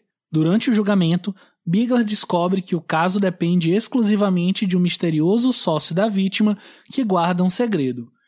E aí eu queria começar dizendo que, assim, esse filme para mim é de uma sutileza absurda, assim, no sentido de gritar, sabe? Acho que os olhares que ele coloca entre os protagonistas, em diversos momentos, inclusive alguns deles que não tem tanta essa conotação épica, mas que ele insere ali, acho que deixa um filme com uma profundidade absurda, porque se a gente for parar para pensar de fato, não acontece tanto mas acho que a forma como ele lida com esse, esses acontecimentos e a forma como o tribunal vai acontecendo e aquele filme vai sendo moldado, eu acho que torna ele enorme, assim, grandioso demais, justamente por essa questão da gente nunca entender de fato o que acontece e ele deixar com que a gente faça parte daquele júri, né? Porque a gente tem as informações que ele dá, mas não tem todas as informações, então no filme é que o julgamento cabe muito ao espectador mesmo sobre o que de fato aconteceu, né? E eu acho impressionante, assim, por ser um filme longo, né? Acho que da nossa pauta é o filme mais longo dele e que se passa basicamente, assim, os pontos altos do filme se passam basicamente numa, num tribunal e ser um filme e ele conseguir manter o ritmo assim. O filme não me perdeu em momento nenhum. É, e falando de questões legais assim e não é para mim pelo menos não foi um filme maçante. Eu, é, acho que muito pelo carisma do protagonista né é, que também não tem muita noção de quem tá falando a verdade mas ele defende o caso ali com uma veemência assim com uma postura tão boa que é, a gente se deixa levar. então, eu fiquei, eu fiquei impressionada com a maneira como o diretor conseguiu é, levar um filme longo, com, pouca, com poucas locações, assim, é, de maneira tão interessante, tão tão instigante, que eu acho que são mesmo essas voltas que ele dá no roteiro, né? De sempre, de, dos acusados sempre terem retido alguma informação, tanto de nós, né, dos, dos telespectadores, quanto do próprio advogado. Então a gente tá meio que no escuro junto com ele, tentando desvendar, e todo, todos os personagens têm um certo carisma, assim. Então é muito fácil de, de querer chegar até o fim para saber qual vai ser o veredito do juiz. O próprio juiz, assim, é um personagem à parte que eu amei acompanhar. Parece que existe uma certa inocência, né, na, na composição do personagem, assim, de acreditar em todo mundo, querer escutar a versão de todo mundo. Ô, Marina. É. E é curioso que a gente passa o filme todo, especialmente quando ele entra, porque meio que a primeira hora é para preparar para o tribunal, que é de fato a força, como você comentou. Mas a gente passa essa outra uma hora e meia, uma hora e quarenta, pensando qual vai ser o veredito, se ele vai ser culpado ou não. E no final, o Preminger simplesmente não liga para isso. Assim, a gente não vê as alegações finais dos advogados. E a cena onde aparece que ele de fato foi inocente, ela dura, sei lá, 10, 15 segundos, porque ele tá preocupado com outras questões, né? E é meio bizarra essa cena do veredito, não é? É, porque chega o júri, né, e fala que vão inocentar o, o, o cara pelo caso do estupro e tal. Ou, na verdade, ele, eles vão inocentar o marido alegando insanidade, né? E aí todo mundo no tribunal começa a pular, assim, e comemorar como se fosse um jogo de futebol. Aquilo me incomodou de um jeito. Só que logo ele corta a cena, assim, e já vai para outra coisa. Então, realmente, ele não tá focando nessa resolução, né? Ele tá investigando, assim como o próprio advogado, ele tá querendo investigar quem, quem são essas pessoas, né, por trás desse crime, quem está falando a verdade ou não, tal, não importa é a resolução de tudo, mas o tribunal em si é o que vai revelar pra gente muito sobre os personagens. Eu acho que é um filme que ele ele é meio ele, ele meio é um cume no procedimento do do Preminger, né? Você tem um era um até então, né, todos os filmes que a gente citou, né, o Lauro, Passo na Noite, Homem do Braço de Ouro, todos eles circundam essas questões de moral do, dos filmes dele, né, pelo menos aos gêneros de relacionados a crime, né, como Noir e é, o próprio filme de vício, as drogas, que é o Homem do, do Braço de Ouro, ele circunda esses temas a partir de personagens e situações, né? Então, o Laura é a questão da atração da, dos homens pela mulher que, que dita tudo. No Passo da Noite, a brutalidade do cara e como ele. A tentativa de corrigir o crime por ele é o que vai definir a nossa, a nossa relação com o personagem. O Braço de Ouro, você tem a questão do Frank Sinatra tem, lutando contra o vício, né? Contra uma, dentro de uma sociedade ali que é problemática por essência, e você tem a questão da esposa, né? O Anatomia de um Crime, ele escapa disso porque ele torna tudo num ponto analítico, né? Você tem o, o, que eu chamo de maior ser humano do cinema americano da Era de Ouro, que é o James Stewart, né? É, como advogado lá da defesa do cara que ninguém quer defender, né? Porque é um cara que Pra quem não viu, né, e vai tomar um monte de spoiler agora, é o cara é acusado de ter matado um outro cara porque esse cara estuprou a mulher dele, né? E então toda a questão do filme não está exatamente em se o cara é inocente ou não, né? Mas é sobre o julgamento que a nossa sociedade faz do cara e da mulher a partir de circunstâncias externas, né? Até porque a gente sabe que na prática ele é culpado, assim, tem testemunha, de fato ele matou o cara. O que a gente quer saber é se moralmente a sociedade está pronta para aceitar ou não, né, que o que ele fez, enfim, é justo ou não é, enfim, é, é, que, é, que é bem maior do que do fato dele é culpado ou não, que acho que é uma coisa diferente do Bunny Lake, por exemplo. Até falando assim da questão do roteiro, como é bem construído, né, como, é, como ele consegue ele jogar algumas migalhas, assim, em relação ao comportamento do marido, os olhares que ele troca com a mulher, é muito nebuloso, assim, é, dá muito a entender de que ele é um marido muito abusivo, que bate na mulher e tal, então, o que leva a gente é realmente o que o Pedro falou. A, a questão é você que está assistindo se você condena esse cara ou não. Né? Fica muito na nossa mão. Porque não tem nada muito claro. O, o diretor, ele é o James Stewart, no fim, né? Ele tá fazendo caso sobre aqueles personagens, né? Então. E é louco, né? Porque você, no final do filme, você tem a constatação que o cara realmente bate na mulher o tempo todo, é um cara escroto, né? A, a maneira como a, a, a mulher, como ela vai receber, né, o julgamento, ela fala, ah, ele tá querendo me matar mesmo, então foda-se, né? E no fim ele desaparece, a gente vai, vai matar aquela mulher no fim, né? Mas é todo o caso construído, né? O cara matou por amor, então, no fim, aquele cara. Mas por que a gente tá é, condenando o cara à morte, né? Então, é um filme super analítico, é a anatomia mesmo de um assassinato, né? Não é apenas. Não existe um fator emocional, né? E é um filme difícil, né? Você. 2 horas e 40 num, num lado analítico não é uma coisa assim fácil de assistir, né? Não é uma coisa que você pega pela paixão o filme, né? Mas depois você vai, como você disse, mano, vai encaixando as peças ali, você vai realmente se envolvendo com o caso e a maneira como ele conduz o drama de tribunal ali sem se render ao, ao jogo meio drástico de luz e sombra ali, eu acho fantástico. Assim. E eu acho assim que o próprio texto que os personagens falam, ele traz umas sutilezas, é, as próprias é, críticas sociais que o Otto adora fazer em todos os filmes, né? Então, em algum momento do julgamento, assim, eles entram no méritos é, que até, é falado até hoje em dia, assim, por incrível que pareça, em 2020, sobre se a mulher mereceu ou não ser estuprada, né? Assim, trocando em miúdos. Então, ele perguntando o tipo de vestimenta que ela estava usando. Então, acho que até nisso, assim, o diretor consegue inserir uns comentários no texto que sai da boca dos personagens umas questões é, muito difíceis, assim, de ser, de ser debatidas numa época como essa.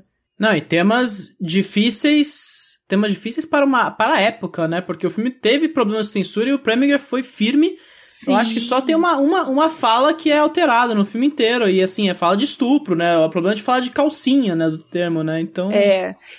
eu acho que a própria uma coisa que é, traz um alívio cômico e que ao mesmo tempo é muito triste, essa é a questão da calcinha, né, da pênis que o tribunal parece que está assistindo ali como se fosse um show mesmo, até porque a discussão entre os advogados é muito calorosa em muitos momentos, é uma coisa bem passional, assim, bem, bem de Band, né? chega a ser cômodo, é, e eu acho que o próprio jogo de câmera do diretor, ele ressalta isso, assim, enquanto um, um advogado de acusação está se colocando ali à frente, aí tem é, um plongé, né, assim, engrandecendo ele, ele usando aquela, aquele linguajar de advogado, é, falando aquelas coisas difíceis e tal, aí você vê no, no, no fundo do plano, assim, o James Stewart com a cara de fanfarrão, tipo assim, ah, esse cara não tá falando isso, e ele vai e interrompe, não deixa o cara conversar. Então a própria mise-en-scène é muito bem trabalhada, né, a gente sempre tem uma reação, tem uma pessoa lá atrás que está reagindo àquilo que está acontecendo, que de alguma forma reflete aquilo que a gente está pensando, né?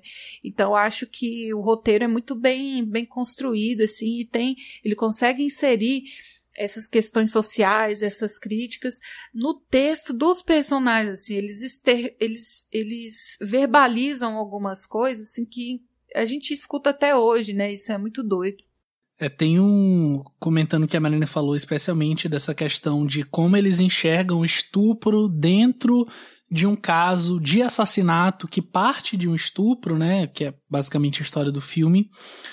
É, tem para mim uma cena que eu acho genial muito de como é o cinema do Preminger, em como ele se situa nessa linha tênue entre o que o homem comum, o homem médio aceita como normal, como moral, e o que não é mais, que é justamente quando o juiz vira e fala, meio que é, falando ali para o público, né, que está acompanhando é o julgamento, olha, a gente vai falar sobre a calcinha, enfim, que é um item que tem a ver, a gente incluiu de fato estupro aqui nessa investigação, enfim, nesse julgamento de assassinato. Porém, eu não quero que vocês riam, porque essa calcinha que está desaparecida ela lida com o sofrimento de um homem que foi assassinado e de um outro homem que está sendo julgado pelo assassinato desse homem. E aí nessa hora a câmera tá obviamente focada no juiz, mas ela mostra ali em segundo plano, mas ainda em evidência, né? A profundidade de campo ela ajuda nisso. É, a mulher, onde ela, cara, ela tá totalmente impassível e ela foi excluída dessa equação. Então, quer dizer, o sofrimento daquela mulher, ela não faz parte daquele momento. Então, a calcinha que foi arrancada dela no momento do estupro, ela não tem nada a ver com o sofrimento dela. Ela causa sofrimento pro homem que foi assassinado e pro marido dela que foi é, o assassino. Mas ela não tem nada a ver, sabe? É um comentário que fala muito sobre a moralidade da sociedade da época e que continua falando muito sobre a moralidade da nossa sociedade e eu acho que meio que reforça o ponto que eu falei de ter uma relação, obviamente, é uma relação muito mais de quem enxerga hoje entre o cinema do Preminger e o cinema do Clint Eastwood também, que é outro cara que trabalha muito bem essa questão de moralidade entre um e outro, enfim. É a luta pela humanidade, né? Eu acho que é uma. É, antes até do Fernando, do Fernando falar aqui, né? É uma luta por humanidade que o James Stewart assume pro personagem, né? Ele demora a assumir o caso porque ele percebe ali essa, essa, esse resquício, né? A gente vai é, desmembrando a, a cidade ali, desmembra a pessoa a um nível meio dado até, né? Matou o cara, tem que ser julgado, né? Mas enfim, isso aí pode ser trabalhado para mais tarde. Mas aí eu queria que eu ouvisse o Fernando agora. Eu queria falar que é muito louco, porque vocês estão falando da questão de até de uma questão de aparências mesmo. Eu acho que o filme ele tem essa coisa de que o primeiro ele, tem ele aponta a câmera para um lado, mas ele quer mostrar uma outra coisa. Ele quer mostrar muitas vezes o que não está sendo mostrado na cena. E, e ele tem esse, esse jogo de, de é, mostrar uma coisa e ser outra e, e, e trazer uma certa dualidade ali nas, nas ações. Por exemplo, o próprio personagem do James Stewart, que ele é carisma puro, é, ele traz ali um certo, uma certa, não sei, um falso, ele é um falso despretensioso. Ele parece que tá meio alheio a tudo, mas na real ele tá, tipo, ele tá bem atento a tudo que tá acontecendo ali ao redor. E essa parada de, de falso, é, falso alguma coisa que o, que o Premier ele trabalha aqui, é, acho que nesse filme ele faz um, uma coisa assim que, que, que é muito carregada de uma falsa moralidade, de desvio de caráter, porque há uma certa ambivalência nas atitudes daquelas, de cada um daqueles personagens, tanto na vítima do estupro, do estupro ou próprio, do próprio acusado, que, que ele tem ali uma certa, uma certa dualidade, o advogado também, que, o, que parece que ele, que ele é meio, que ele não tá muito aí com o caso, você vê que durante a, a o julgamento ali, ele tá meio mexendo ali na isca dele, parece que ele não tá muito aí, só que na verdade ele tá totalmente envolvido, ele tá prestando atenção em tudo, ele tá entendendo o que tá acontecendo, e aí quando o Premier ele coloca esses comentários, essa, essa, esse comentário da calcinha, ou, ou, ou mesmo quando ele, ele mostra ali aquela, aquela personagem se insinuando, a troca de olhares, é uma forma de provocar, inclusive, o público. Ele confia muito no, conservadorismo do público daquela época, e eu acho até hoje mesmo pode, pode causar um certo incômodo, mas é, tipo, ele, ele, provoca a gente, por exemplo, quando ele coloca aqui, aquela, aquela personagem que ela é julgada por usar, uma, por usar uma calça ao invés de uma saia, que hoje pode parecer bizarro, mas na época fazia todo sentido. Então ele usa todo o contexto daquela época para fazer um jogo moral, para confundir o público e fazer com que nós achemos que, que há ali alguma conotação, quando na verdade tudo, tudo o, Paul, o advogado, o Paul parece muito, muito entendido do que está acontecendo ali. Parece que ele está meio perdido, mas na verdade ele está totalmente situado naquela situação. Eu acho que esses comentários que o, que o Premier faz, acho que na época devia ter causado assim um rebuliço muito grande, mas até hoje a gente sente isso. Até porque, por incrível que pareça, parece que, que às vezes, em vez de a gente amadurecer e crescer, parece que a gente, a gente, a gente fica atrasado nesse sentido. Também na questão de conservadorismo. É impressionante como esse filme, tendo, tendo sido feito há, há, sei lá, 50 anos atrás, é, ainda soa atual. Sabe? Essa questão de, de julgar a pessoa pela roupa que ela veste, pelo cabelo, pelo penteado, pelo óculos, pela roupa, se ela é bonita ou não. E naquela época fazia sentido e infelizmente hoje ainda faz também. É, eu ia falar que a gente melhorou enquanto sociedade, mas não sei se eu acredito nisso não. É, acho que a gente está bem bem voltando mesmo a 1959, sobretudo agora, em 2020. Talvez a gente tenha voltado, Leandro, na questão que, que hoje a gente discute Sim. isso, né? Acho que nesse sentido a gente melhorou, porque hoje é, esse tipo de assunto é discutido, talvez é, naquela época não fosse. Uma parcela da sociedade, acho que a gente avançou sim. Né? Também não dá para ser tão fatalista é, para dizer uma coisa dessas, mas eu acho que. Eu concordo com tudo que vocês falaram. Acho que é um filme impecável mesmo, né? É até difícil de encontrar é, questões assim muito enfim, encontrar problemas no filme, né? Porque ele é um filme tão redondo e tão é, então, surpreendente né, também, em certa medida, né, como vocês falaram, a, a, toda a sequência do julgamento ocupa praticamente dois terços do filme. É, e eu acho que ele consegue conduzir isso da forma mais incrível possível. assim Estava comentando aí é, com vocês por fora, né? É, acho que é um grande baile mesmo, todas essas cenas é, no tribunal, né? A forma como ele decupa todos os planos, é, como ele continua mantendo a verve econômica dele, mas ao mesmo tempo aqui ele lida com a montagem de uma maneira ainda mais inventiva, é, focando muito bem, como a Marina falou, no texto. Eu acho que o texto ele tem uma, uma importância incrível nesse filme e ao mesmo tempo o filme não se vira apenas em torno do texto. Né? Eu acho que toda a encenação do filme é, rivaliza perfeitamente com, com, com o roteiro, com o texto dos personagens.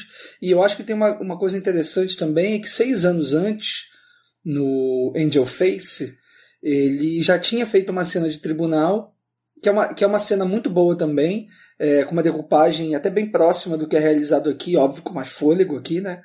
E no Angel Face a cena é muito mais curtinha, mas também está lidando com, com essa ideia de um advogado defendendo é, um réu que ele sabe que é culpado, né? É, no Angel Face isso era muito mais claro, era, enfim, era evidente. Aqui no Anatomia de um Crime as coisas são um pouco mais veladas, mas é, eu acho que o personagem do James Stewart é, acaba tendo convicção, se não no início, pelo menos do meio para o final do julgamento de que o, o, enfim, o cliente dele tinha culpa no cartório, né? Mas eu acho, eu não lembro se a gente já comentou aqui, acho que o Fernando falou em off, mas tem que lembrar também da incrível trilha sonora do Duke Ellington, não sei se vocês comentaram aqui em áudio, mas que é, que é uma escolha também bem inusitada, né? Se alguém me conta assim, ah não, eu vou fazer um filme de tribunal, é, quem que você vai escolher para fazer a trilha sonora? É, nunca imaginaria que alguém escolhesse o Duke Ellington, né? Um grande, é, enfim, um, um, monumento do jazz, né? Então eu acho que a cadência do filme está muito em prol dessa trilha sonora. Quer dizer, a trilha sonora também está muito em prol dessa cadência que o Preminger quer criar. E, e, é isso, enfim, é um filme absolutamente magistral mesmo, em todos os sentidos. O, eu acho muito louco essa dessa trilha do, do Ellington, porque parece, o Leandro até falou que ela, que ela casa muito bem com, com, com todo, toda a história, porque tem, um, tem algum momento que parece que ela some, mas na verdade não é que ela some, ela, ela fica tão, tão entranhada na história que a gente passa a não perceber é, a trilha sonora. E é, no começo ela é muito marcante, depois ela vai, ela, ela vai entrando no compasso do filme, e a gente deixa de ouvir, mas ela está sempre presente ali em certos momentos. É, e assim, acho que ela tá no Spotify. Eu vou, eu vou até colocar nos hiperlinks, porque é um tipo de trilha ótimo para você ouvir assim jantando. É, é, muito boa. Mas acho que é isso. Acho que é, que é, um filme tão, tão redondinho que é um filme de 2 horas e 40. Acho que é o, é o filme mais longo da, tipo, de longe é o filme mais longo da, da nossa pauta, mas não parece, sabe? O filme passa muito rápido, assim, muito. Parece que o filme tem uma hora e meia. Tem uma coisa que eu queria comentar, é que, primeiro, é um filme que, exatamente, né, ele... A gente tava falando que o Preminger pode ser muito discreto quando ele quer, né, e, o filme, e esse filme é particularmente muito discreto nessa encenação, mise-en-scène, posicionamento de câmera, não é um filme que chama muita atenção para esses departamentos, né, mas ele vai alcançar com muita tranquilidade onde ele precisa alcançar, né? Eu, eu, eu, até queria ouvir vocês, até se vocês tiverem alguma forma de como explicar isso de, na forma narrativa, né, no mecanismo narrativo, como essa cena final, né, da, do convencimento da filha do cara que foi assassinado, de como ela revela que é filha do cara, né? Toda essa questão que também é muito estranhada no filme, né? Você tem a a filha do cara que não que tem que se disfarçar que é uma amante do cara para poder assumir o negócio porque faz mais sentido a sociedade da época, né? Mas é uma cena que é um crescendo absurdo, né? Você sente toda aquela a, a claustrofobia da pressão do George C. Patton, não, eu tô, tô louco. Ou é George C. Scott, né? Que ele pressiona a mulher a, a falar, né? E é toda, toda essa construção, cara, eu não consigo. Assim, nessa primeira vez que eu vi, né? A primeira vez que eu vi foi para programa exatamente. Eu não consigo identificar como ele consegue fazer tornar o todo tão tenso, né? Sendo uma coisa tão é, discreta na, na, na, direção, no uso da câmera ali, né? Então eu queria até ouvir vocês se vocês têm alguma, algo a falar sobre essa cena em específico, assim. Eu acho que tem um momento quando, quando alguém perguntar, ah, então você chegou à conclusão agora de que seu pai tenha, tido, tenha cometido aquele estupro. E ela fala sim, e ele fala, como que você chegou a essa conclusão? E ela olha pra, pra. A gente deu um branco aqui no nome da, da personagem. E. Pra esposa? Isso. Aí ele, ele olha pra Laura e, e aí ele. Não, ela olha pra Laura e ela fala pela maneira como ela foi tratada aqui nesse tribunal. E aí entra aquela, aquele lance de, de sororidade, talvez eu nem seja a pessoa ideal para falar comentar sobre isso, mas o que eu senti foi muito disso. Ela vendo o que aquela outra mulher estava sofrendo ali, a maneira como ela está sendo julgada, como ela está sendo olhada, como ela está sendo julgada pelas roupas, pelo cabelo, pelo óculos, pelo cor, pela cor dos olhos, pelo penteado. E aí ela olha para ele e fala: pela maneira como ela foi tratada aqui, eu, eu sei o que, o que, realmente aconteceu. Eu acho muito, muito potente aquela cena. É a famigerada sororidade, né, Exata, né, Fernando? Exatamente. e é uma coisa muito rápida, assim, muito. Jogada não, jogada. Assim, foi uma. Foi de passagem, assim, que, que ele soltou aquilo e, e ali, tipo, cara, eu, eu me desmanchei ali. Eu falei, cara, é isso, cara. É, é, é, isso que faz um cinema ser impactante. São esses detalhes, assim. Um olhar, ela direcionou, ela direcionou o olhar para ela, não precisou nem de, nem de um contraplano ali. Foi só no, no rosto dela. Ela olha pra, pra personagem e fala isso. E ali eu, eu entendi o, onde que onde aquela história que podia chegar. É porque ao longo do, do tribunal ele vai semeando essa dúvida essa ambiguidade na cabeça é, do júri, é, do público, da gente que está assistindo mesmo, né? Porque o, na verdade, o tribunal ele se torna uma coisa totalmente diferente, assim. Deixa de julgar se o homem cometeu um crime premeditado ou não. E, se, e aí, porque o crime foi cometido, não há dúvidas. Então a gente tem que pensar na sentença que ele vai receber por esse crime, né? E aí passa a ser um tribunal para julgar o, os fatores que levaram uma mulher a ser estuprada, né? Então, começa muito sutil, falando do relacionamento dela com o marido, que ela foi casada antes, por que, que ela se divorciou, quanto tempo depois do divórcio ela se casou de novo. Então, ele consegue plantando essa dúvida na cabeça das pessoas desde o começo, que é um questionamento moral muito grande, até chegar ao, ao ponto absurdo assim de num tribunal para você julgar um, um crime um crime de assassinato, um juiz está perguntando para a mulher se ela sai de casa sem calcinha ou não, sabe? O que que isso tem a ver? Então eu acho que essa tensão que é construída, esse incômodo, ele vem desses, desses momentos pontuais onde são inseridos comentários é, muito, muito nada a ver com, com, com o que o tribunal deveria ser, na verdade, né? Então, acho que o que o juiz mais faz nesse tribunal é falar que vai retirar uma, uma pergunta, que é para ignorar uma pergunta. Porque esse é o jogo dos advogados, né? Tentar instigar no júri é, uma culpabilidade na vítima, né? Então, quando existe esse olhar de uma mulher para outra, é, e ali ela consegue enxergar que realmente ocorreu um crime ali com aquela mulher, é. Ai, é emocionante, né, Fernando? Eu acho muito bonito, assim, e, e surpreendente de ver num filme tão antigo esse tipo de coisa, né? É, a gente acabou até se estendendo um pouco mais aqui nesse filme, né? Mas acho que merece até por ser o filme mais longo de fato da pauta mas a gente pode partir para o próximo filme, penúltimo inclusive, que ele faz em 1965, Bunny Lake desapareceu.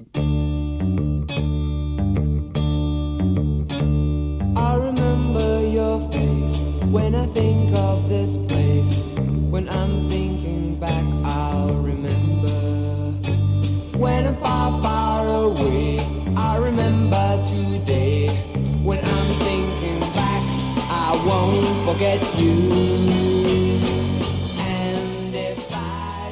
Recentemente estabelecida em Londres, Anne Lake entra em desespero quando não encontra sua filha Bunny na saída do seu primeiro dia de escola.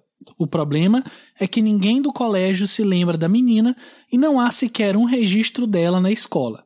Quando a polícia é acionada, também não encontra nada que prove a existência de Bunny. Será a criança apenas fruto da imaginação de Anne? E aí, o que, é que vocês acham sobre isso e sobre esse jogo entre o que é real, o que não é e de como esse mistério ele vai se aprofundando na trama? Acho que é válido comentar, né, que, né, eu, eu, no começo do programa eu falei, né, existem dois filmes do, dessa pauta que, né, tem o, são obviamente frutos de sucesso do Hitchcock, né. Primeiro foi o Laura, né, que veio na estrela do Rebecca, e esse aqui claramente é um fruto do Psicose, né? Vem pouco depois aí do lançamento do Psicose, alguns poucos aninhos depois. E a mesma ideia, né, de você ter uma, uma puta reviravolta no meio, você ter um já os proto-papo de psicopata aí no já inserido, né? Só que eu acho que é engraçado, né? Eu acho que o eu não sei como chegou esse projeto na mão do Premier, infelizmente, né? Eu não sei como ele te, começou a trabalhar nesse projeto. Mas eu realmente consigo imaginar o Preminger indo ver Psicose, saindo falando assim: puta, faltou colocar Gaslight nessa merda, né? E aí estaria perfeito. Porque é realmente o que ele faz nesse filme, né? Ele pega toda a aura é, do Psicose, ali, de certa forma, de deturpação familiar, todos esses temas que o Hitchcock trabalha no Psicose.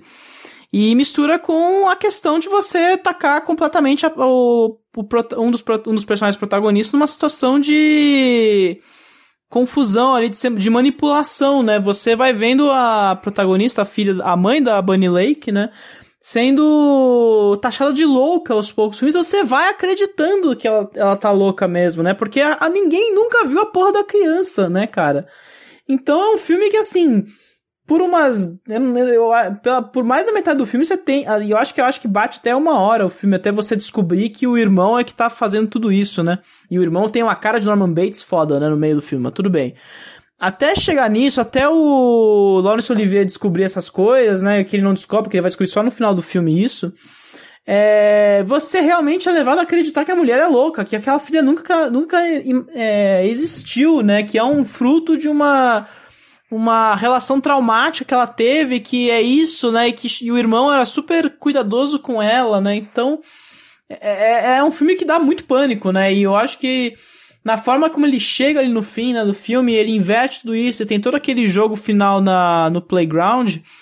É, é, muito forte, né? Um filme que realmente eu acho que é o dos filmes do Preminger aqui, eu acho que até o próximo pode ser até um pouco mais claustrofóbico, mas esse é o mais é, aterrador. Eu acho que desses filmes é o que mais flerta com um pouco de, de elementos de horror, até eu diria. A cara psicopata do irmão eu acho traumatizante. O Preminger aqui ele tem uma, ele tem uma brincadeira de, de, de mostrar o vazio, né? Acho curioso isso.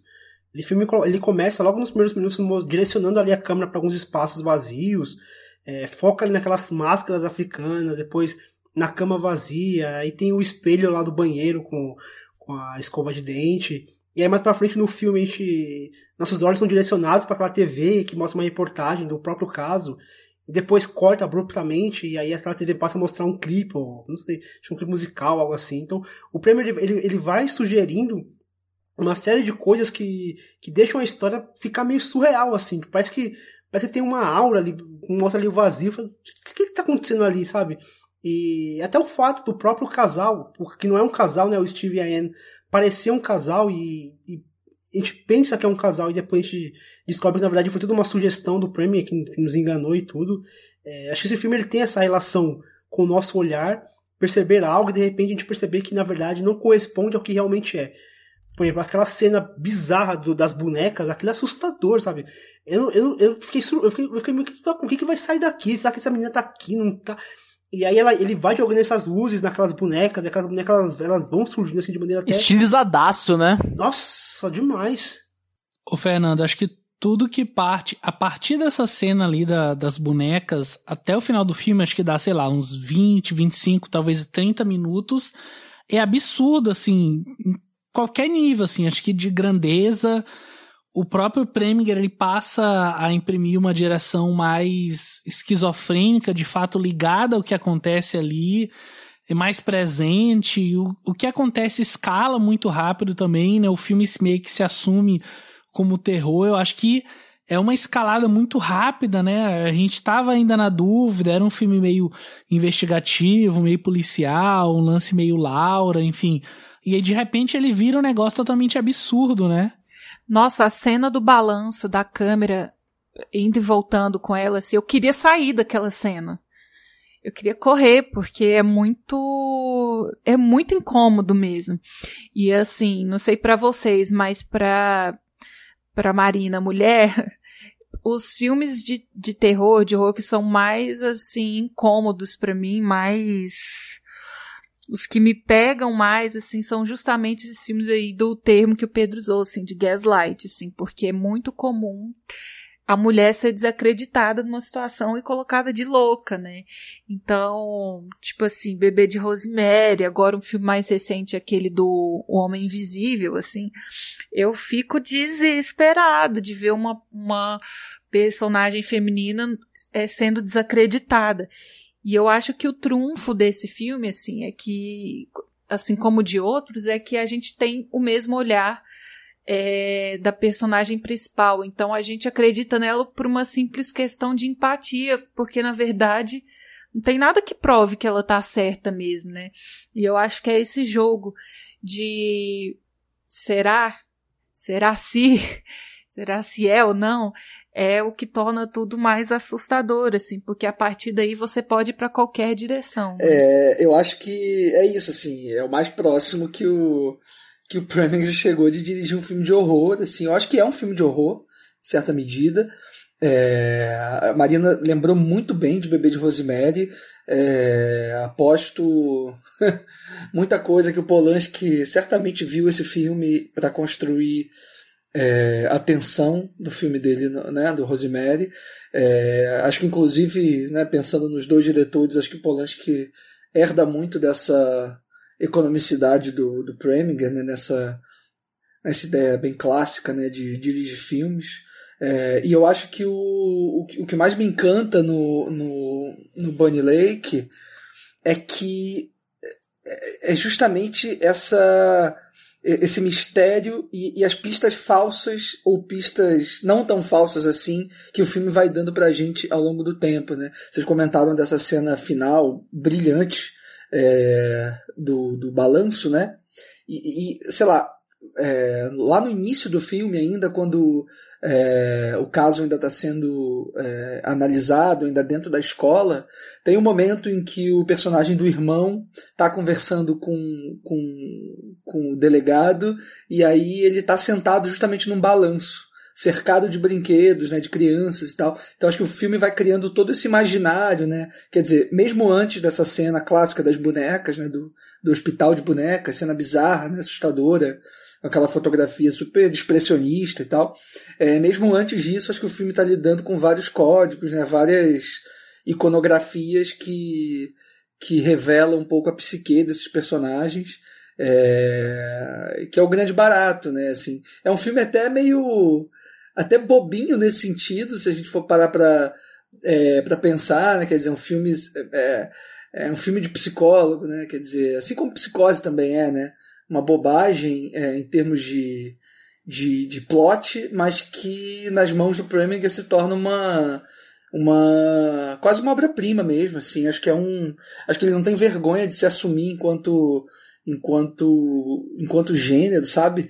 E, e para além disso também acho que tem várias outras cenas é, que revelam a, a, a, a capacidade que o Preminger tinha de de introduzir elementos estranhos é, na hora que a gente menos espera, né? Quer dizer, você tem aquele, aquela personagem da velha dona do, da escola, meio caquética, que fica naqueles diálogos bem viajandões, né, com os personagens. Você tem aquela aquele personagem do vizinho, né, que na verdade é o, é o dono da casa, né, o... o Leandro, e é interpretado pelo Noel Coward, que faz uma menção também ao programa do David Lean, né, que foi o cara que escreveu o romance do primeiro filme do David Lean, que é o Nosso Barco, Nossa Alma.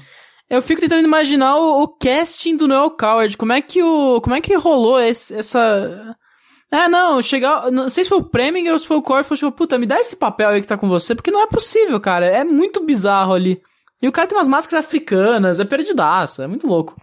Tem uma, tem uma cena estranhíssima, que é a minha cena favorita do filme, é, que é uma cena até sutil, na verdade, pode passar meio é, despercebida, né, dado o, a, o tanto de, de cenas bizarras que o filme tem, mas que é aquela cena em que a em que o delegado está conversando com a, com a protagonista num pub é, e ele está meio que enrolando ela, né? Porque os policiais estão invadindo a casa para descobrir alguma coisa, enfim, tentar achar alguma pista. E, e, e, o Premier que está filmando ali num plano médio aquele diálogo, né, um diálogo, diálogo bem prosaico, e de repente ele faz um movimento de câmera super complexo assim, em direção à televisão do pub, que está rolando uma, uma, um clipe do The Zombies. Né, uma, uma, enfim, uma música super psicodélica, drogadaça e tal. E ele fica com aquele plano fixo na, na TV por vários segundos e depois ele retoma né, no mesmo take para para mesa e ele faz esse movimento depois de novo. Eu acho isso uma acho brilhante assim a forma como essa ideia da, da, da música, né, dessa coisa da, da é, das drogas e da alucinação e da psicodelia, como isso reverbera também no personagem, como reverbera, óbvio, na, na, nesses 30 minutos finais que a gente estava falando. Né? É como se ele refletisse também a... o próprio cara de transformação da sociedade. Né? Nós estamos falando de um cara que vem ali de 40, 30, né, na na geração de cinema americano, né? Um cara, apesar de vir da Europa, né? O Otto Preminger, né? É, e que tá vendo a sociedade se transformar aos seus próprios olhos, nos anos 60, né, cara? Uma década de pura transformação nos Estados Unidos, pelo menos ali. Sem dúvida. Ele não fica imune a isso, né? Quer dizer, ele absorve esses elementos para dentro da, da, do estilo, né? Enfim, da, da abordagem dele, né? Não, é, e isso realmente vai afetando o filme, né? Sabendo que isso deturpa toda a imagem que a gente tem do filme de uma imagem mais tradicional e clássica, né? Que é o, a própria cena das bonecas e que torna tudo tão horroroso como o Fernando bem pontuou. Mas, cara, uma coisa que, falando em casting, né? Que a gente falou do, do Noel Coward. Cara, colocar o Quero do Leia, né? Que é o, o, o porra do astronauta 2001. Esse cara fez o Bunny Lake e fez o Black Christmas, né? Tipo, filho da puta se especializou em papéis de psicopata, né? Praticamente nessa época. Ah, mas ele tem cara de, de, psicopata, cara. Ele tem uma cara bizarra. Assim. A, a, cena quando ele pega aquela boneca E aí ele queima aquela boneca, mano, é, é um bagulho assustador o que ele faz. É que é uma marca fortíssima, né? Tipo, do segundo pro terceiro ato. A partir daquele momento, as coisas começam a degringolar de forma absurda, né? É, e pra quem não, pra quem não reconheceu, o que é do Leia é o David, do 2001, né? Do Kubrick. Não, e 10 anos depois ele faz o Black Christmas, cara.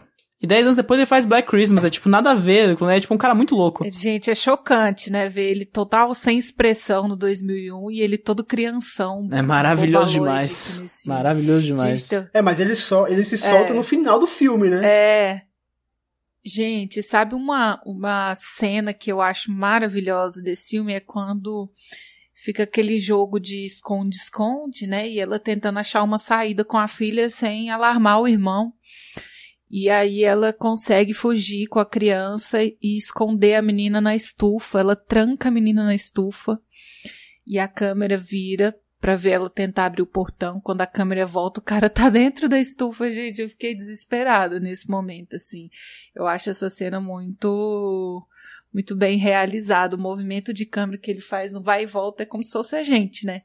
Virando a cabeça para constatar que ela trancou trancou a filha com o assassino, né, dentro da estufa, assim. Então, eu acho que é o tipo de roteiro muito redondinho, muito bem pensado, que realmente você, quando descobre, né, o grande plot e você revisita o filme, assiste uma segunda vez, você consegue durante toda a projeção do filme, você consegue catar essas essas migalhas de pão que o, que o roteiro vai jogando, né?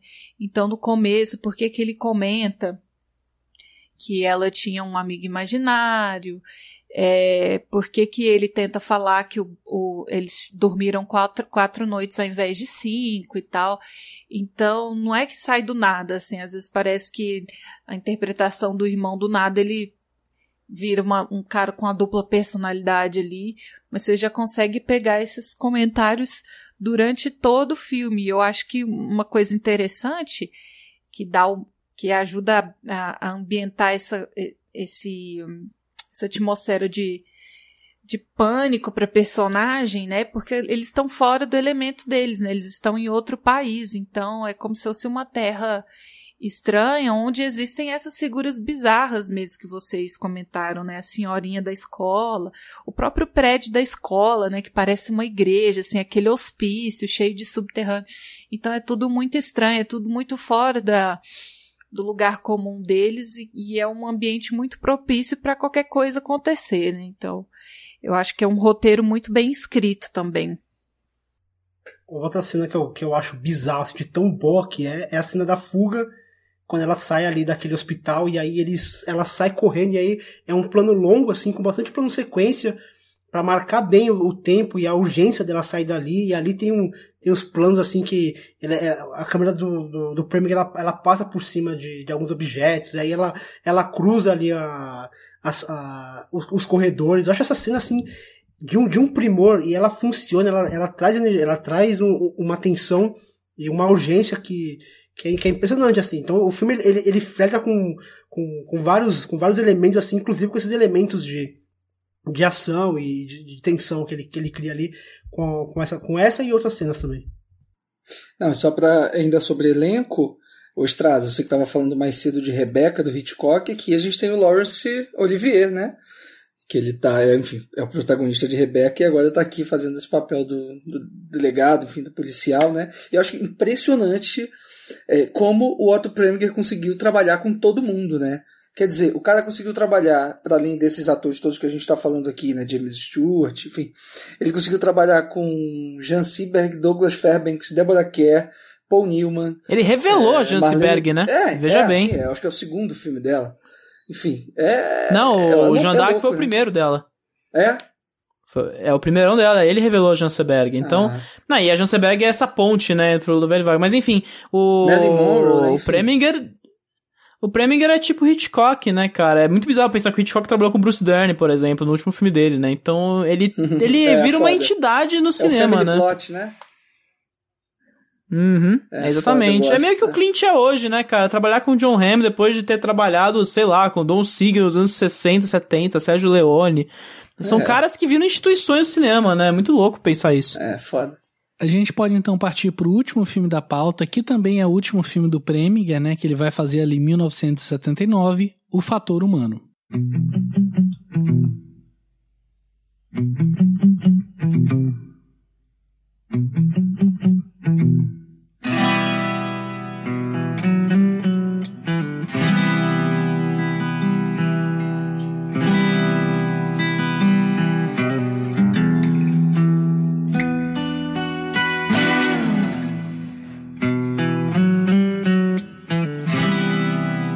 Maurice Castle trabalha para a inteligência britânica na área de assuntos africanos. Com o fim de sua carreira se aproximando, ele se torna alvo de uma investigação ao ser acusado de ser um agente duplo que vazava informações. O que eu acho legal no, no fator humano é que é sempre curioso, né? Enxergar como que um diretor que está na ativa há tanto tempo, quer dizer, né? Como o Preminger fazendo filmes ali ainda na Hollywood clássica, né, digamos assim, filmando desde a década de 30. É, é, muito louco pensar como que esse cineasta chegou na década de 70, né, quer dizer, quase na década de 80, 1979. É, é, é isso, né? É um outro, é um outro contexto, é um outro jeito de fazer cinema, é um outro, é, é um outro sistema de produção, né? Então eu estava muito curioso para, enfim, fui assistindo os filmes numa ordem mais ou menos cronológica e tal. E aí estava muito curioso para enxergar o que, que, o que, que o Preminger faria né, nesse, nesse momento tão, é, tão distante né, desses outros filmes tão famosos, tão clássicos dele. E, e, eu fiquei muito encantado, assim, como ele consegue ainda assim é, se manter fiel de algum modo a um estilo, a uma, a uma abordagem mesmo de, de encenação é, que ele sempre praticou, assim, óbvio, é, agregando elementos, né, trazendo coisas que de repente ele não, tá, não teria disponível é, ali para ele nas décadas de 40, 50, mas ainda assim fazendo um filme é, muito digno, né? É, em termos de produção, em termos de abordagem é, de personagens, né? Eu acho que aqui mais uma vez ele está lidando com personagens muito complexos é, a partir do momento em que ele pensa num protagonista, é, num agente duplo, né? E que não é simplesmente um agente duplo, é um agente duplo que não tem convicção é, em ser o que ele é. Quer dizer, ele está ali naquela situação, o filme vai se desenrolando, a gente descobre que é, ele se apaixona né, pela atual esposa dele quando ele vai à África, é, por conta do, do trabalho dele é, no, no, no, na, é, no serviço secreto inglês.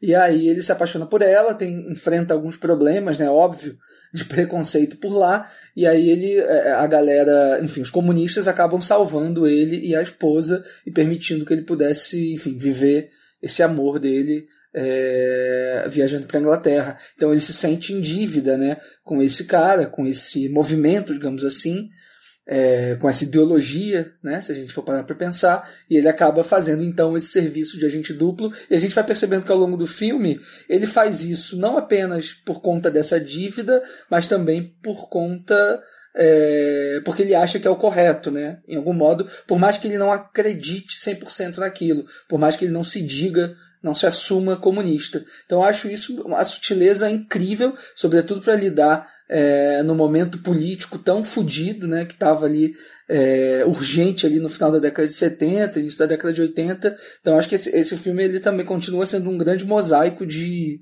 de personagens complexos, de situações tensas que o Preminger apresenta, né?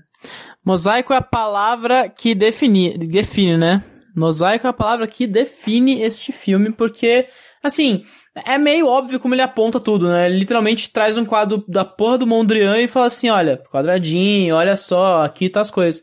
Então, primeiro, é o filme de. Filme de primeiro filme de espionagem mais chato do planeta Terra, né? Porque é o filme de buro, espionagem burocrática. Ali no escritório, os caras tendo que cuidar.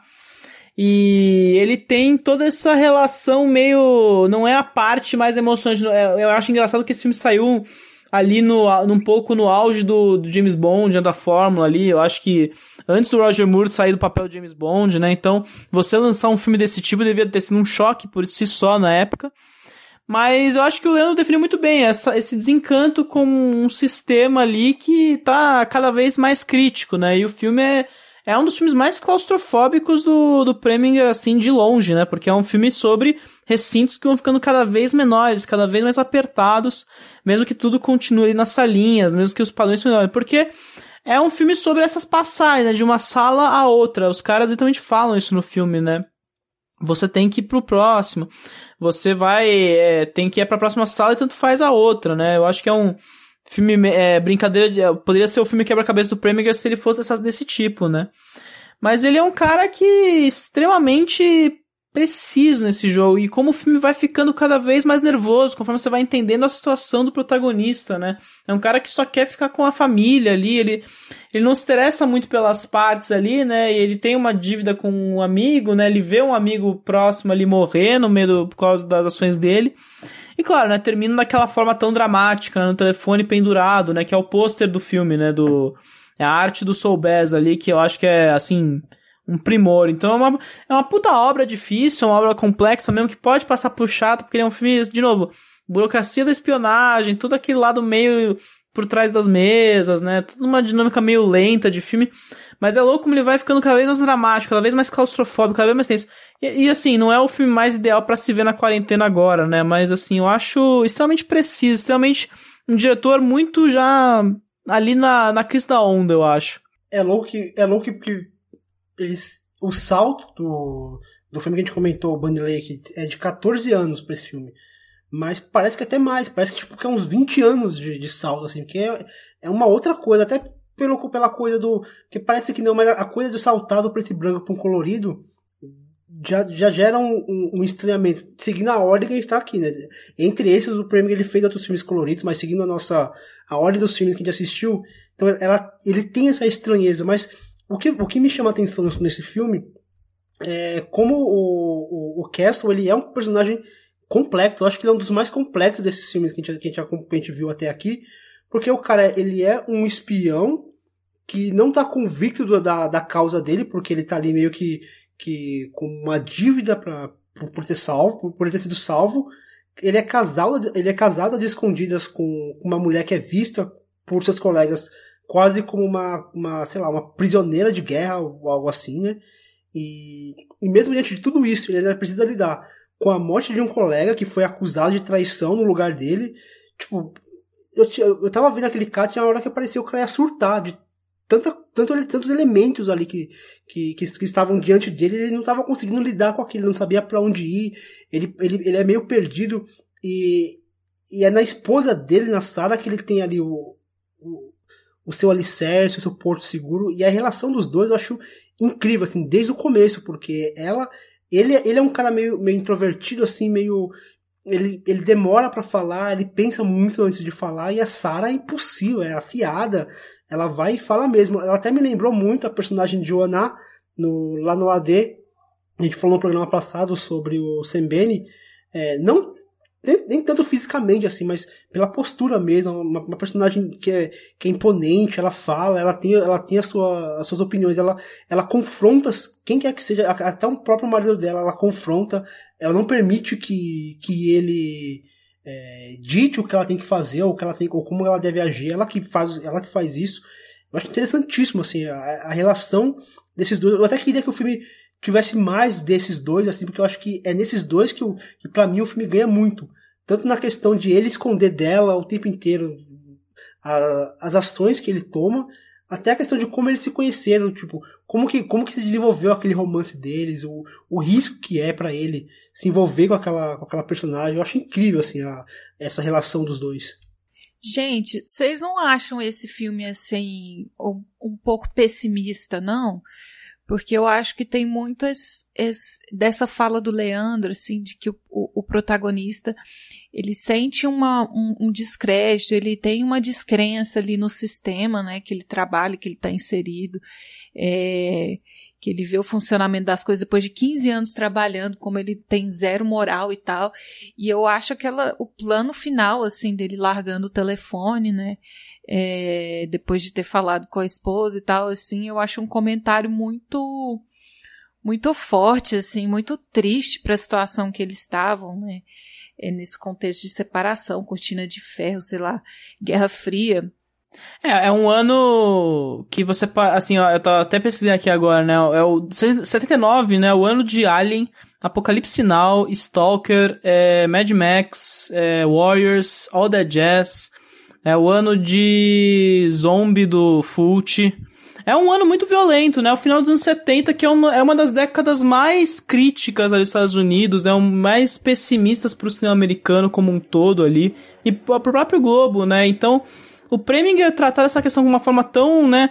Você terminar uma ligação interrompida, né, cara? O telefone pendendo ali. É uma, e é muito louco, né? O ato de um telefone pendendo nutre toda a dramaturgia daquele momento. Toda a dramaticidade do momento tá pendente naquele telefone preso porque é o momento que as salas se fecham e aquela família se rompe para sempre, né? Então, é, é tudo muito forte, né? Eu, eu, é um comentário realmente muito pesado, a Mariana tem razão, um comentário muito crítico de uma época que é muito difícil, né? Então, é, o próprio Preminger, vendo aqui a, por cima a carreira, né? É um diretor que aos poucos ele vai se rendendo cada vez mais ao, a temas mais recentes, temas mais fortes e urgentes da época, né? O próprio Bunny Lake, né, que tem muito disso 10 anos antes, né? Então, ele diminui a produção, né, como qualquer diretor depois do fim da era dos estúdios, né? Mas é um cara que realmente, realmente se manteve muito presente, né? Eu até gosto de brincar que o Preminger devia ser um cara muito chato de beber cerveja, porque ele devia ser muito esse cara da, da preocupação no momento nos últimos anos de vida ali. Então, o fator humano tem muito essa coisa, né? E de novo, né? Tá no título, né? O fator humano é a humanidade que se perde nesses atos burocráticos, porque vidas se perdem perante decisões que não levam em conta a humanidade que se está inscrita em todos, em todos esses atos e todas as escalas, né, de hierarquia. É um filme, é um filme muito forte, é um filme muito pesado, né, nesse sentido. É, e é um momento da humanidade, assim, que de fato você podia perder comunicação com as pessoas, né? Hoje em dia é meio que impensável, assim, uma, uma ligação interrompida é, ter tanto significado, né? Mas nesse contexto pós-guerra, é, em que o mundo estava totalmente dividido, assim, é, dependendo do lugar que você fosse, você nunca mais ia ver ninguém que você conhece, nunca mais ia ver sua família, né? A gente vê até a própria Coreia, né? Depois que teve a divisão da Coreia do Sul da Coreia do Norte, teve familiares que nunca mais se viram, né? Morreram sem se, se rever. Eu sinto uma aura pesada assim nesse filme, um, um pessimismo. Ao mesmo passo em que ele acredita nas relações pessoais, né? Ele acredita é, no poder da parceria entre o homem e a mulher, da família, né? Até o próprio fato dele ter assumido um filho que não é dele e tal. Ele tem uma fala meio machista lá na primeira discussão que eles têm no passado, né? Mas ele volta atrás. É, então dá para ver que ele ele valoriza esses relacionamentos, ele acredita que esses relacionamentos podem salvar e tal, mas que diante de um contexto tão frio que foi essa, essa década, né, esse tempo que ele estava retratando, é, nem, nem o amor da família assim consegue te salvar, né? Dependendo de para quem você trabalha. Eu acho que isso fica muito claro na relação dele com a mãe, né?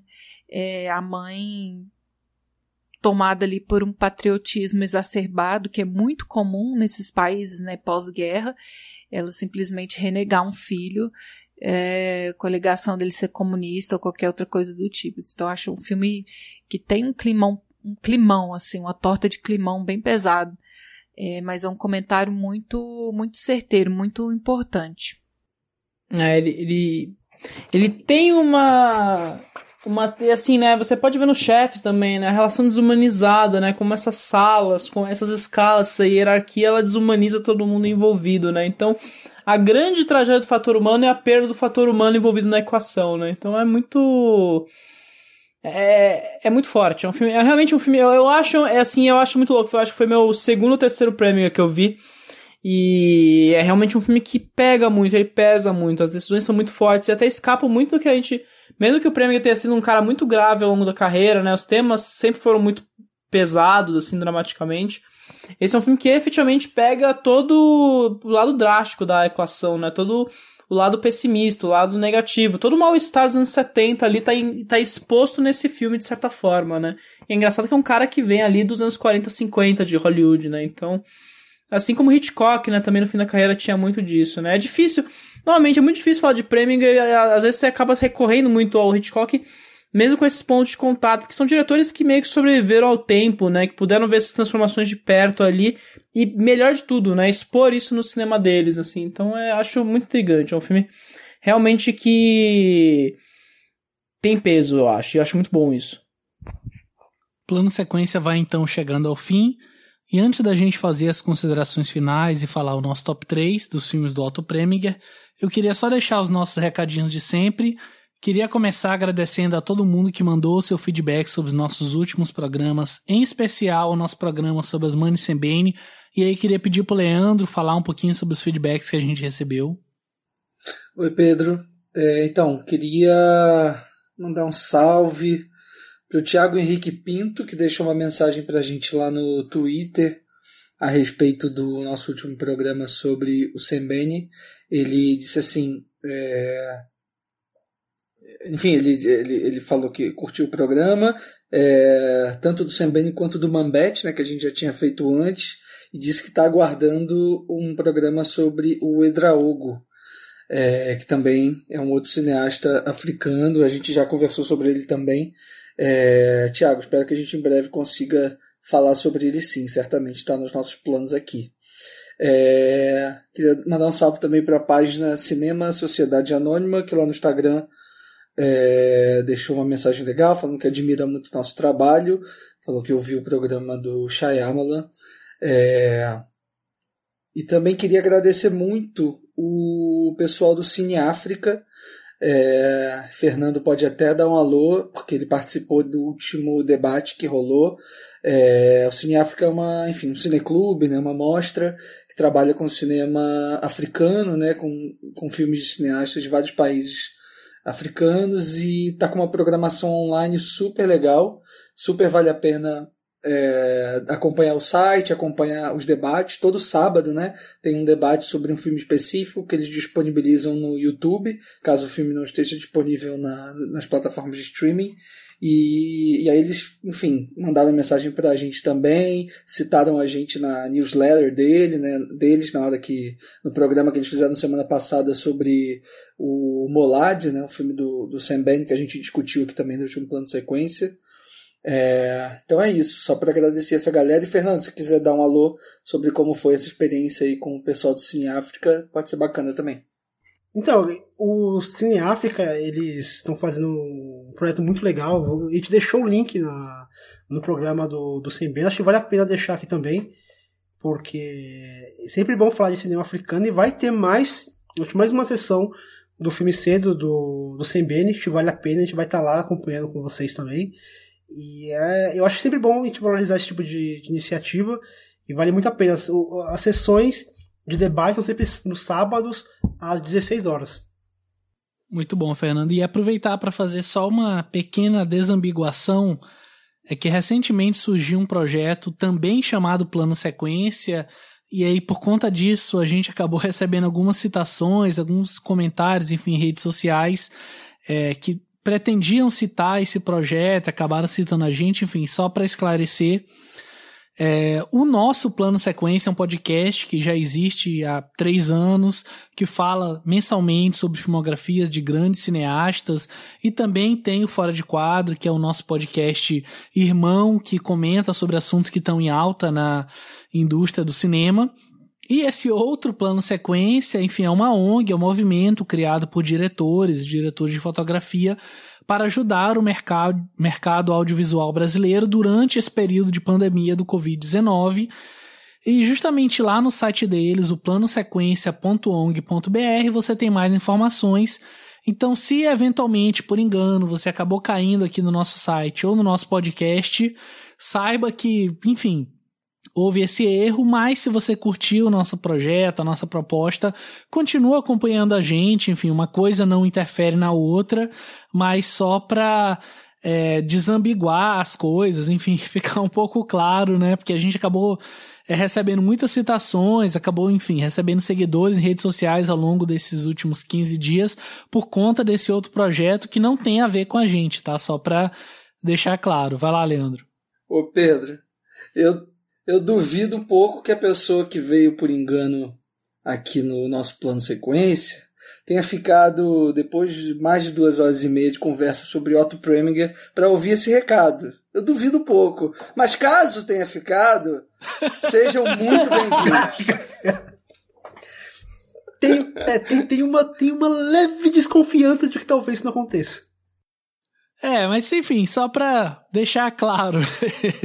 mas se você quiser enviar comentários, dúvidas, sugestões de temas para o Plano Sequência Podcast, você pode nos encontrar em facebook.com barra Plano Sequência Podcast, tudo junto, no Twitter, arroba PlanoSecCast, Plano SEQcast, no Instagram com a mesma arroba, PlanoSecCast, ou ainda através do nosso e-mail contato arroba plano-sequência.com. Se você ouve o Plano Sequência e gostaria de nos ajudar a atingir um público maior, quero pedir que você avalie o nosso podcast no iTunes, no Spotify ou em qualquer plataforma que você utilize para que a gente possa ter mais visibilidade. Também gostaria de lembrar que, em parceria com a Amazon, no post desse episódio você vai encontrar links de promoções com a temática do programa e comprando a partir desse link você vai ajudar o plano sequência, então aproveita. E aí, já, enfim, partindo para o nosso top 3, para as nossas considerações finais, eu queria começar agradecendo ao Straza por ter aceitado o convite para debater aqui com a gente, por ter, enfim, é, estado aqui durante esse tempo comentando sobre o cinema do Otto Preminger e pedir para ele deixar o jabá para os ouvintes que quiserem conhecer mais o trabalho dele e também fazer as considerações finais e deixar o top 3 dentro dos filmes da pauta em ordem decrescente. Vai lá, Estraza.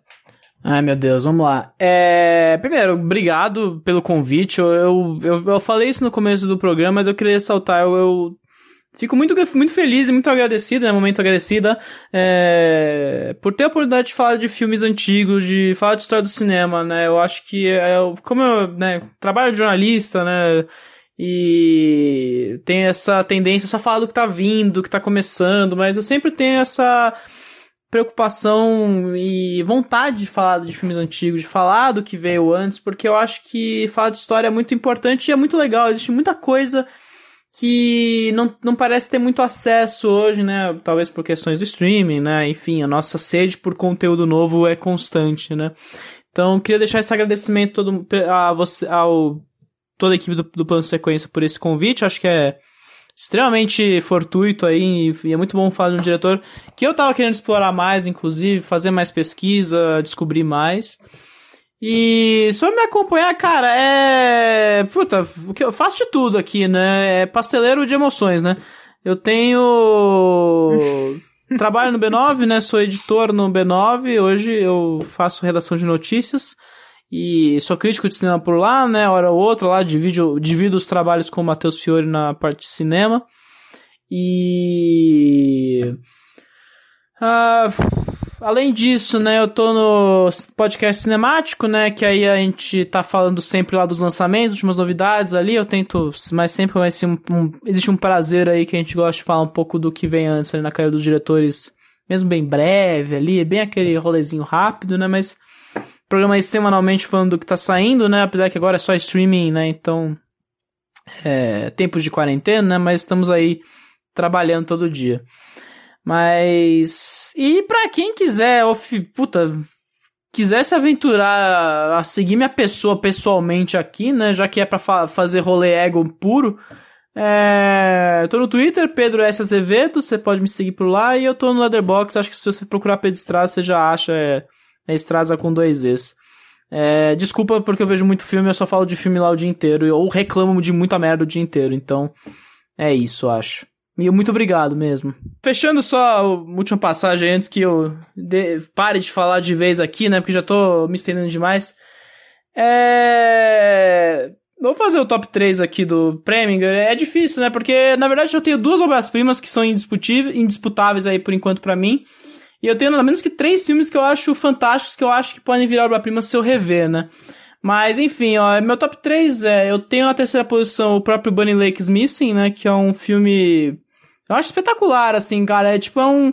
É realmente uma, uma maneira muito boa de ter usado, aproveitado o psicose como um trampolim para outras questões, né? E todo, tudo que a gente discutiu aqui hoje.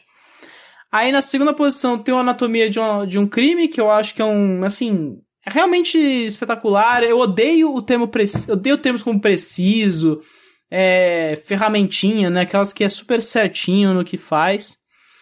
Mas é um, esse realmente merece todos os adjetivos que tradicionais aí de crítica, né? Espetacular, sensacional, adjetivos, adjetivos.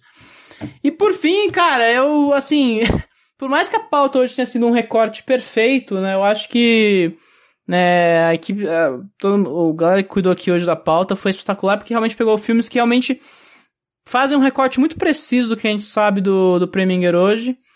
É, eu acho que não falar de ah, Bom Dia Tristeza sem falar antes para falar de Preminger é tipo crime. Então, se você não viu Bom Dia Tristeza, além desses filmes que a gente falou hoje, esse você tem que ver porque esse o Leandro vai provavelmente vai concordar comigo e chorar comigo junto aqui daqui a pouco. Mas é um puta filmaço assim, de cabo a rabo assim, eu acho que é uma deturpação de todos, todas as formas e cores do, do amadurecimento deturpado numa geração. E Janseberg assim no topo, David Niven no topo, é uma galera assim Deborah Kerr no topo, é uma criançada assim forte. E o, e o Preminger eu acho que no ápice do seu experimentalismo, no ápice da sua força emocional. Então, fica aí o, a dica. Boa, Straza, concordo 100% com o seu top 3 e vou aproveitar que, é, que você colocou um filme no top 3 é, que não está na pauta, para o horror do Tobias, eu vou manter essa uma, uma tradição minha perdida de colocar filmes fora da pauta no top 3, que o Pedro sempre reclama comigo. E agora eu vou fazer o mesmo e, e, repito curiosamente de cabo a rabo o seu top 3 também é, também concordo exatamente com as posições que você colocou. Acho que o Bom Justus Tess é um grande, uma grande obra-prima. É, certamente de todos os filmes que eu vi do Preminger até agora, infelizmente ainda não consegui explorar a filmografia dele inteira, porque, enfim, são 40 filmes, então é, demanda um tempo que eu ainda não tive. Mas vamos lá, consegui assistir pelo menos é, 11, 12 filmes desses 40 que ele dirigiu. E, e dentre eles também acho que o Bom Justo Stress está na. É, foi o filme que mais me impactou, mas acho que também é, a escolha de, dessa nossa pauta acabou sendo bastante coesa é, e acho que, como a gente comentou acho que no início, é, tem super um outro programa sobre o Preminger aí para ser feito. Eu acho que além do Bom Justus Test, que a gente não falou especificamente aqui, tem outros filmes muito curiosos do Preminger, como o próprio Êxodos, de 1960, é, e o River of No Return, também de 54, que são dois filmes até bastante problemáticos na minha visão, mas que poderiam render é, discussões muito boas. E não sei, né? Quem sabe daqui a um tempo a gente te chama de novo aqui, Estrasa, para falar sobre mais três horas, né? Sobre o Otto Preminger novamente. É, então Acho é que vai ter que ser seis horas só pro Êxodos, né? É, pois é. Acabei invertendo um pouco a lógica, falando logo meu top 3, mas só queria lembrar também que o Preminger, em várias entrevistas que ele deu, ele não se considerava exatamente um artista, né? E sim um trabalhador do cinema. Então eu acho que essa lógica industrial é, serviu ele muito bem é, nessa coisa workaholic de ser, né? De, de, estar tá pensando sempre no trabalho, né? Um, um, é, ao ser entrevistado sobre os livros que ele lia, né? Sobre o, o, quanto ele consumia literatura, ele falava que ele lia muito, mas que lia nunca como entretenimento, enfim, é, ele sempre lia pensando no filme que ele ia fazer. Então, eu acho que vale a gente celebrar um pouco essa essa faceta também, é, é, sei lá, de artesão talvez, né? Do do, do Preminger e foi um prazerzaço conversar com todo mundo. Prazerzaço ter aqui você aqui com a gente. Traz, volte sempre, sempre que quiser. Casa tá aberta.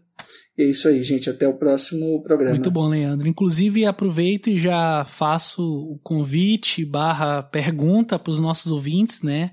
Porque, como vocês bem comentaram, o Preminger tem, sei lá, praticamente 40 créditos de diretor.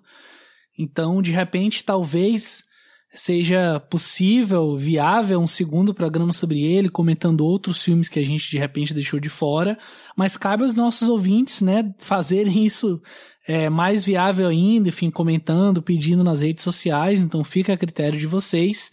Mas eu queria pedir para é, Marina fazer seu top 3, suas considerações finais sobre o cinema do Otto Preming e especialmente sobre o que a gente comentou hoje nesse programa. Especialmente sobre o que a gente comentou hoje nesse programa, Leandro. Nada de fora da pauta. É, deixando o shade de lado, assim, eu fico muito fico muito inspirada, né, depois de ter visto todos esses filmes do, do Preminger.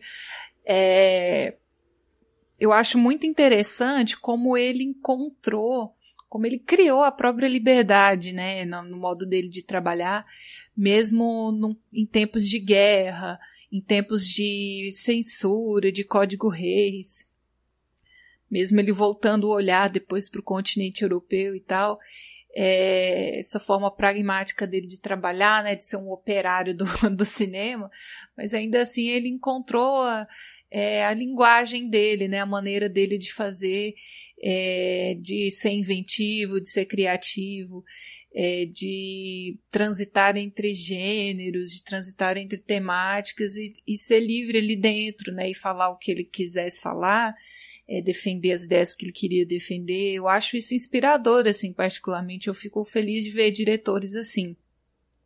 E acho que deve ser mais descoberto mesmo esse, esse nome. É, então, se o pessoal se engajar e pedir uma segunda parte, quem sabe, né? Não vai acontecer. É, no meu terceiro lugar, eu vou colocar Laura. É, eu sei que a gente fez bastante comparação aqui com Rebeca, é, mas eu sou um pouco irritada com Rebeca. Assim, eu gosto do filme, mas acho um filme puta machista, assim.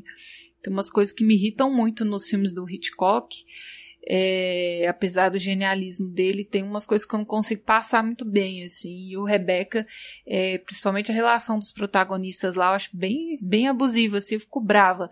Então o Laura, ele é mais, ele desce mais tranquilo, assim, para mim. Mas, é, para além de tudo que a gente falou é, de bom do filme, né, é, eu quero mesmo só acentuar a questão da mise-en-scène, o trabalho com os cenários, com os enquadramentos. É um filme lindo de ver, assim. Eu gosto e eu gosto da dessa tensão do filme no ar, eu acho muito interessante. É, em segundo lugar, é Bunny Lake is Missing. Eu fleto muito assim com o terror, eu, é um gênero que eu gosto muito e ver um diretor é, dado como clássico, né, e partir para esse tipo de filme assim, é, e, e se entregar de uma forma muito legal. Eu acho o resultado do filme muito redondinho, é um filme muito legal de assistir, é, com roteiro muito bem escrito, você consegue revisitar ele não fica procurando furo, assim, ele é muito, ele é muito bem, é, muito bem escrito mesmo. Tudo tem um porquê ali. E as atuações que são ótimas, né? São bem marcantes, tem planos memoráveis. Tudo isso que a gente já comentou. Ah, em primeiro lugar, é a Anatomia de um Crime. Nossa, eu tô obcecada com esse filme. Agora vou ter que assistir de novo pra achar um defeito nele, porque, assim como o Leandro falou, é um filme bem redondinho, né?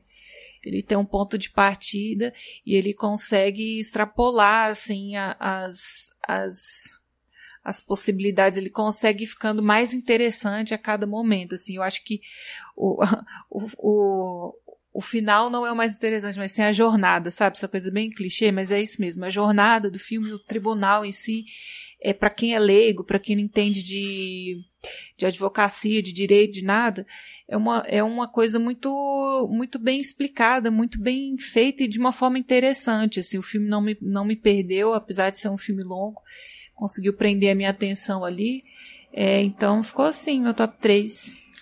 Muito bom, Marina. Partindo aqui para o meu top 3, minhas considerações finais, eu queria só reforçar que, de fato, para mim, é, pelo menos nesse recorte que a gente fez para o nosso programa, o Premier é um diretor que desafia muito essa questão do que é certo, do que é moral, enfim, do que é, é aceitável pela sociedade. E eu acho que ele faz isso de uma forma muito sutil Acho que é muito fácil você ver um filme dele e simplesmente aceitar que ele é um cineasta antiquado e machista e moralista, embora de fato ele seja reconhecido por ser um personagem difícil, uma pessoa difícil de lidar, mas acho que o cinema dele diz muito mais que isso, e eu acho que a comparação que eu fiz ao longo do programa se refaz aqui com o Clint Eastwood, eu acho que é um cineasta que diz muito mais do que aparentemente ele fala. Eu acho que esse desafio do que é real, do que a gente aceita, do que é padrão, do que é aceitável, é muito maior e eu acho que isso dentro do cinema dele se faz de uma forma muito grandiosa. E partindo para o meu top 3, inclusive dessa vez eu decidi é, pensar um pouco mais agora como organizar isso, enfim, como preparar o meu top 3. É, em terceiro lugar, eu quero colocar Passos na Noite. Eu acho um baita filme. Eu acho que a forma como ele constrói aquela dualidade entre a personalidade do protagonista e os rumos que ele leva, enfim, que ele toma ao longo do filme, eu acho incrível. Em segundo lugar, eu quero colocar é, Bunny Lake Desapareceu, que sobretudo os últimos 30 minutos do filme são espetaculares para mim. Acho que tem algo de magnífico mesmo na forma como ele constrói aquilo ali e na forma como a câmera dele, que era no começo bem rígida, bem simples, quase cinema clássico, ela vai começando a se movimentar, vai começando a se apresentar quase como um personagem mesmo do filme. E em primeiro lugar, eu acho que não tinha muito como fazer diferente, eu vou colocar Anatomia de um Crime. E você, Fernando, quais suas considerações finais e seu top 3? Eu vou tentar bem, ser bem sucinto assim e vou citar um texto que eu tirei do livro A Mise-en-Scène no cinema do clássico cinema de fluxo do Luiz Carlos Oliveira Júnior e é um trecho um texto do, do Jacamon. E aí fala o seguinte, abre aspas. O estilo de Preminger é sem dúvida um dos mais perfeitos que já se pode imaginar. Designa a cada instante o elemento importante da cena e sugere o seu sentido sem ter que exibi-lo. Compreende-se que desse estilo tenha fascinado com efeito, tenha fascinado com efeito e é difícil de ser mais clássico. Respeito todas as convicções, curos e transparências límpidas do discurso, cujo sentido nunca está dissimulado, é a representação mais natural possível dos atores. De todos os cineastas de Hollywood da era clássica, Preminger foi, foi certamente aquele que melhor soube conciliar esses dois condicionamentos, com esses dois condicionalismos contraditórios, fazer sentido e o não mostrar. Fecha aspas. Eu acho que, que o cinema do Preminger fala muito disso, fala muito de um de um olhar, de um não mostrar, de um mostrar do não, de, não visto. Acho que pensar o Preminger é pensar num cinema clássico quase que sem filtro. Ele é um cineasta que trabalha muito a imagem com, com esmero e ele não, não soa maneirista. Eu acho que é. Acho até complicado usar termos como cinema puro ou algo do tipo. Ou algo do tipo.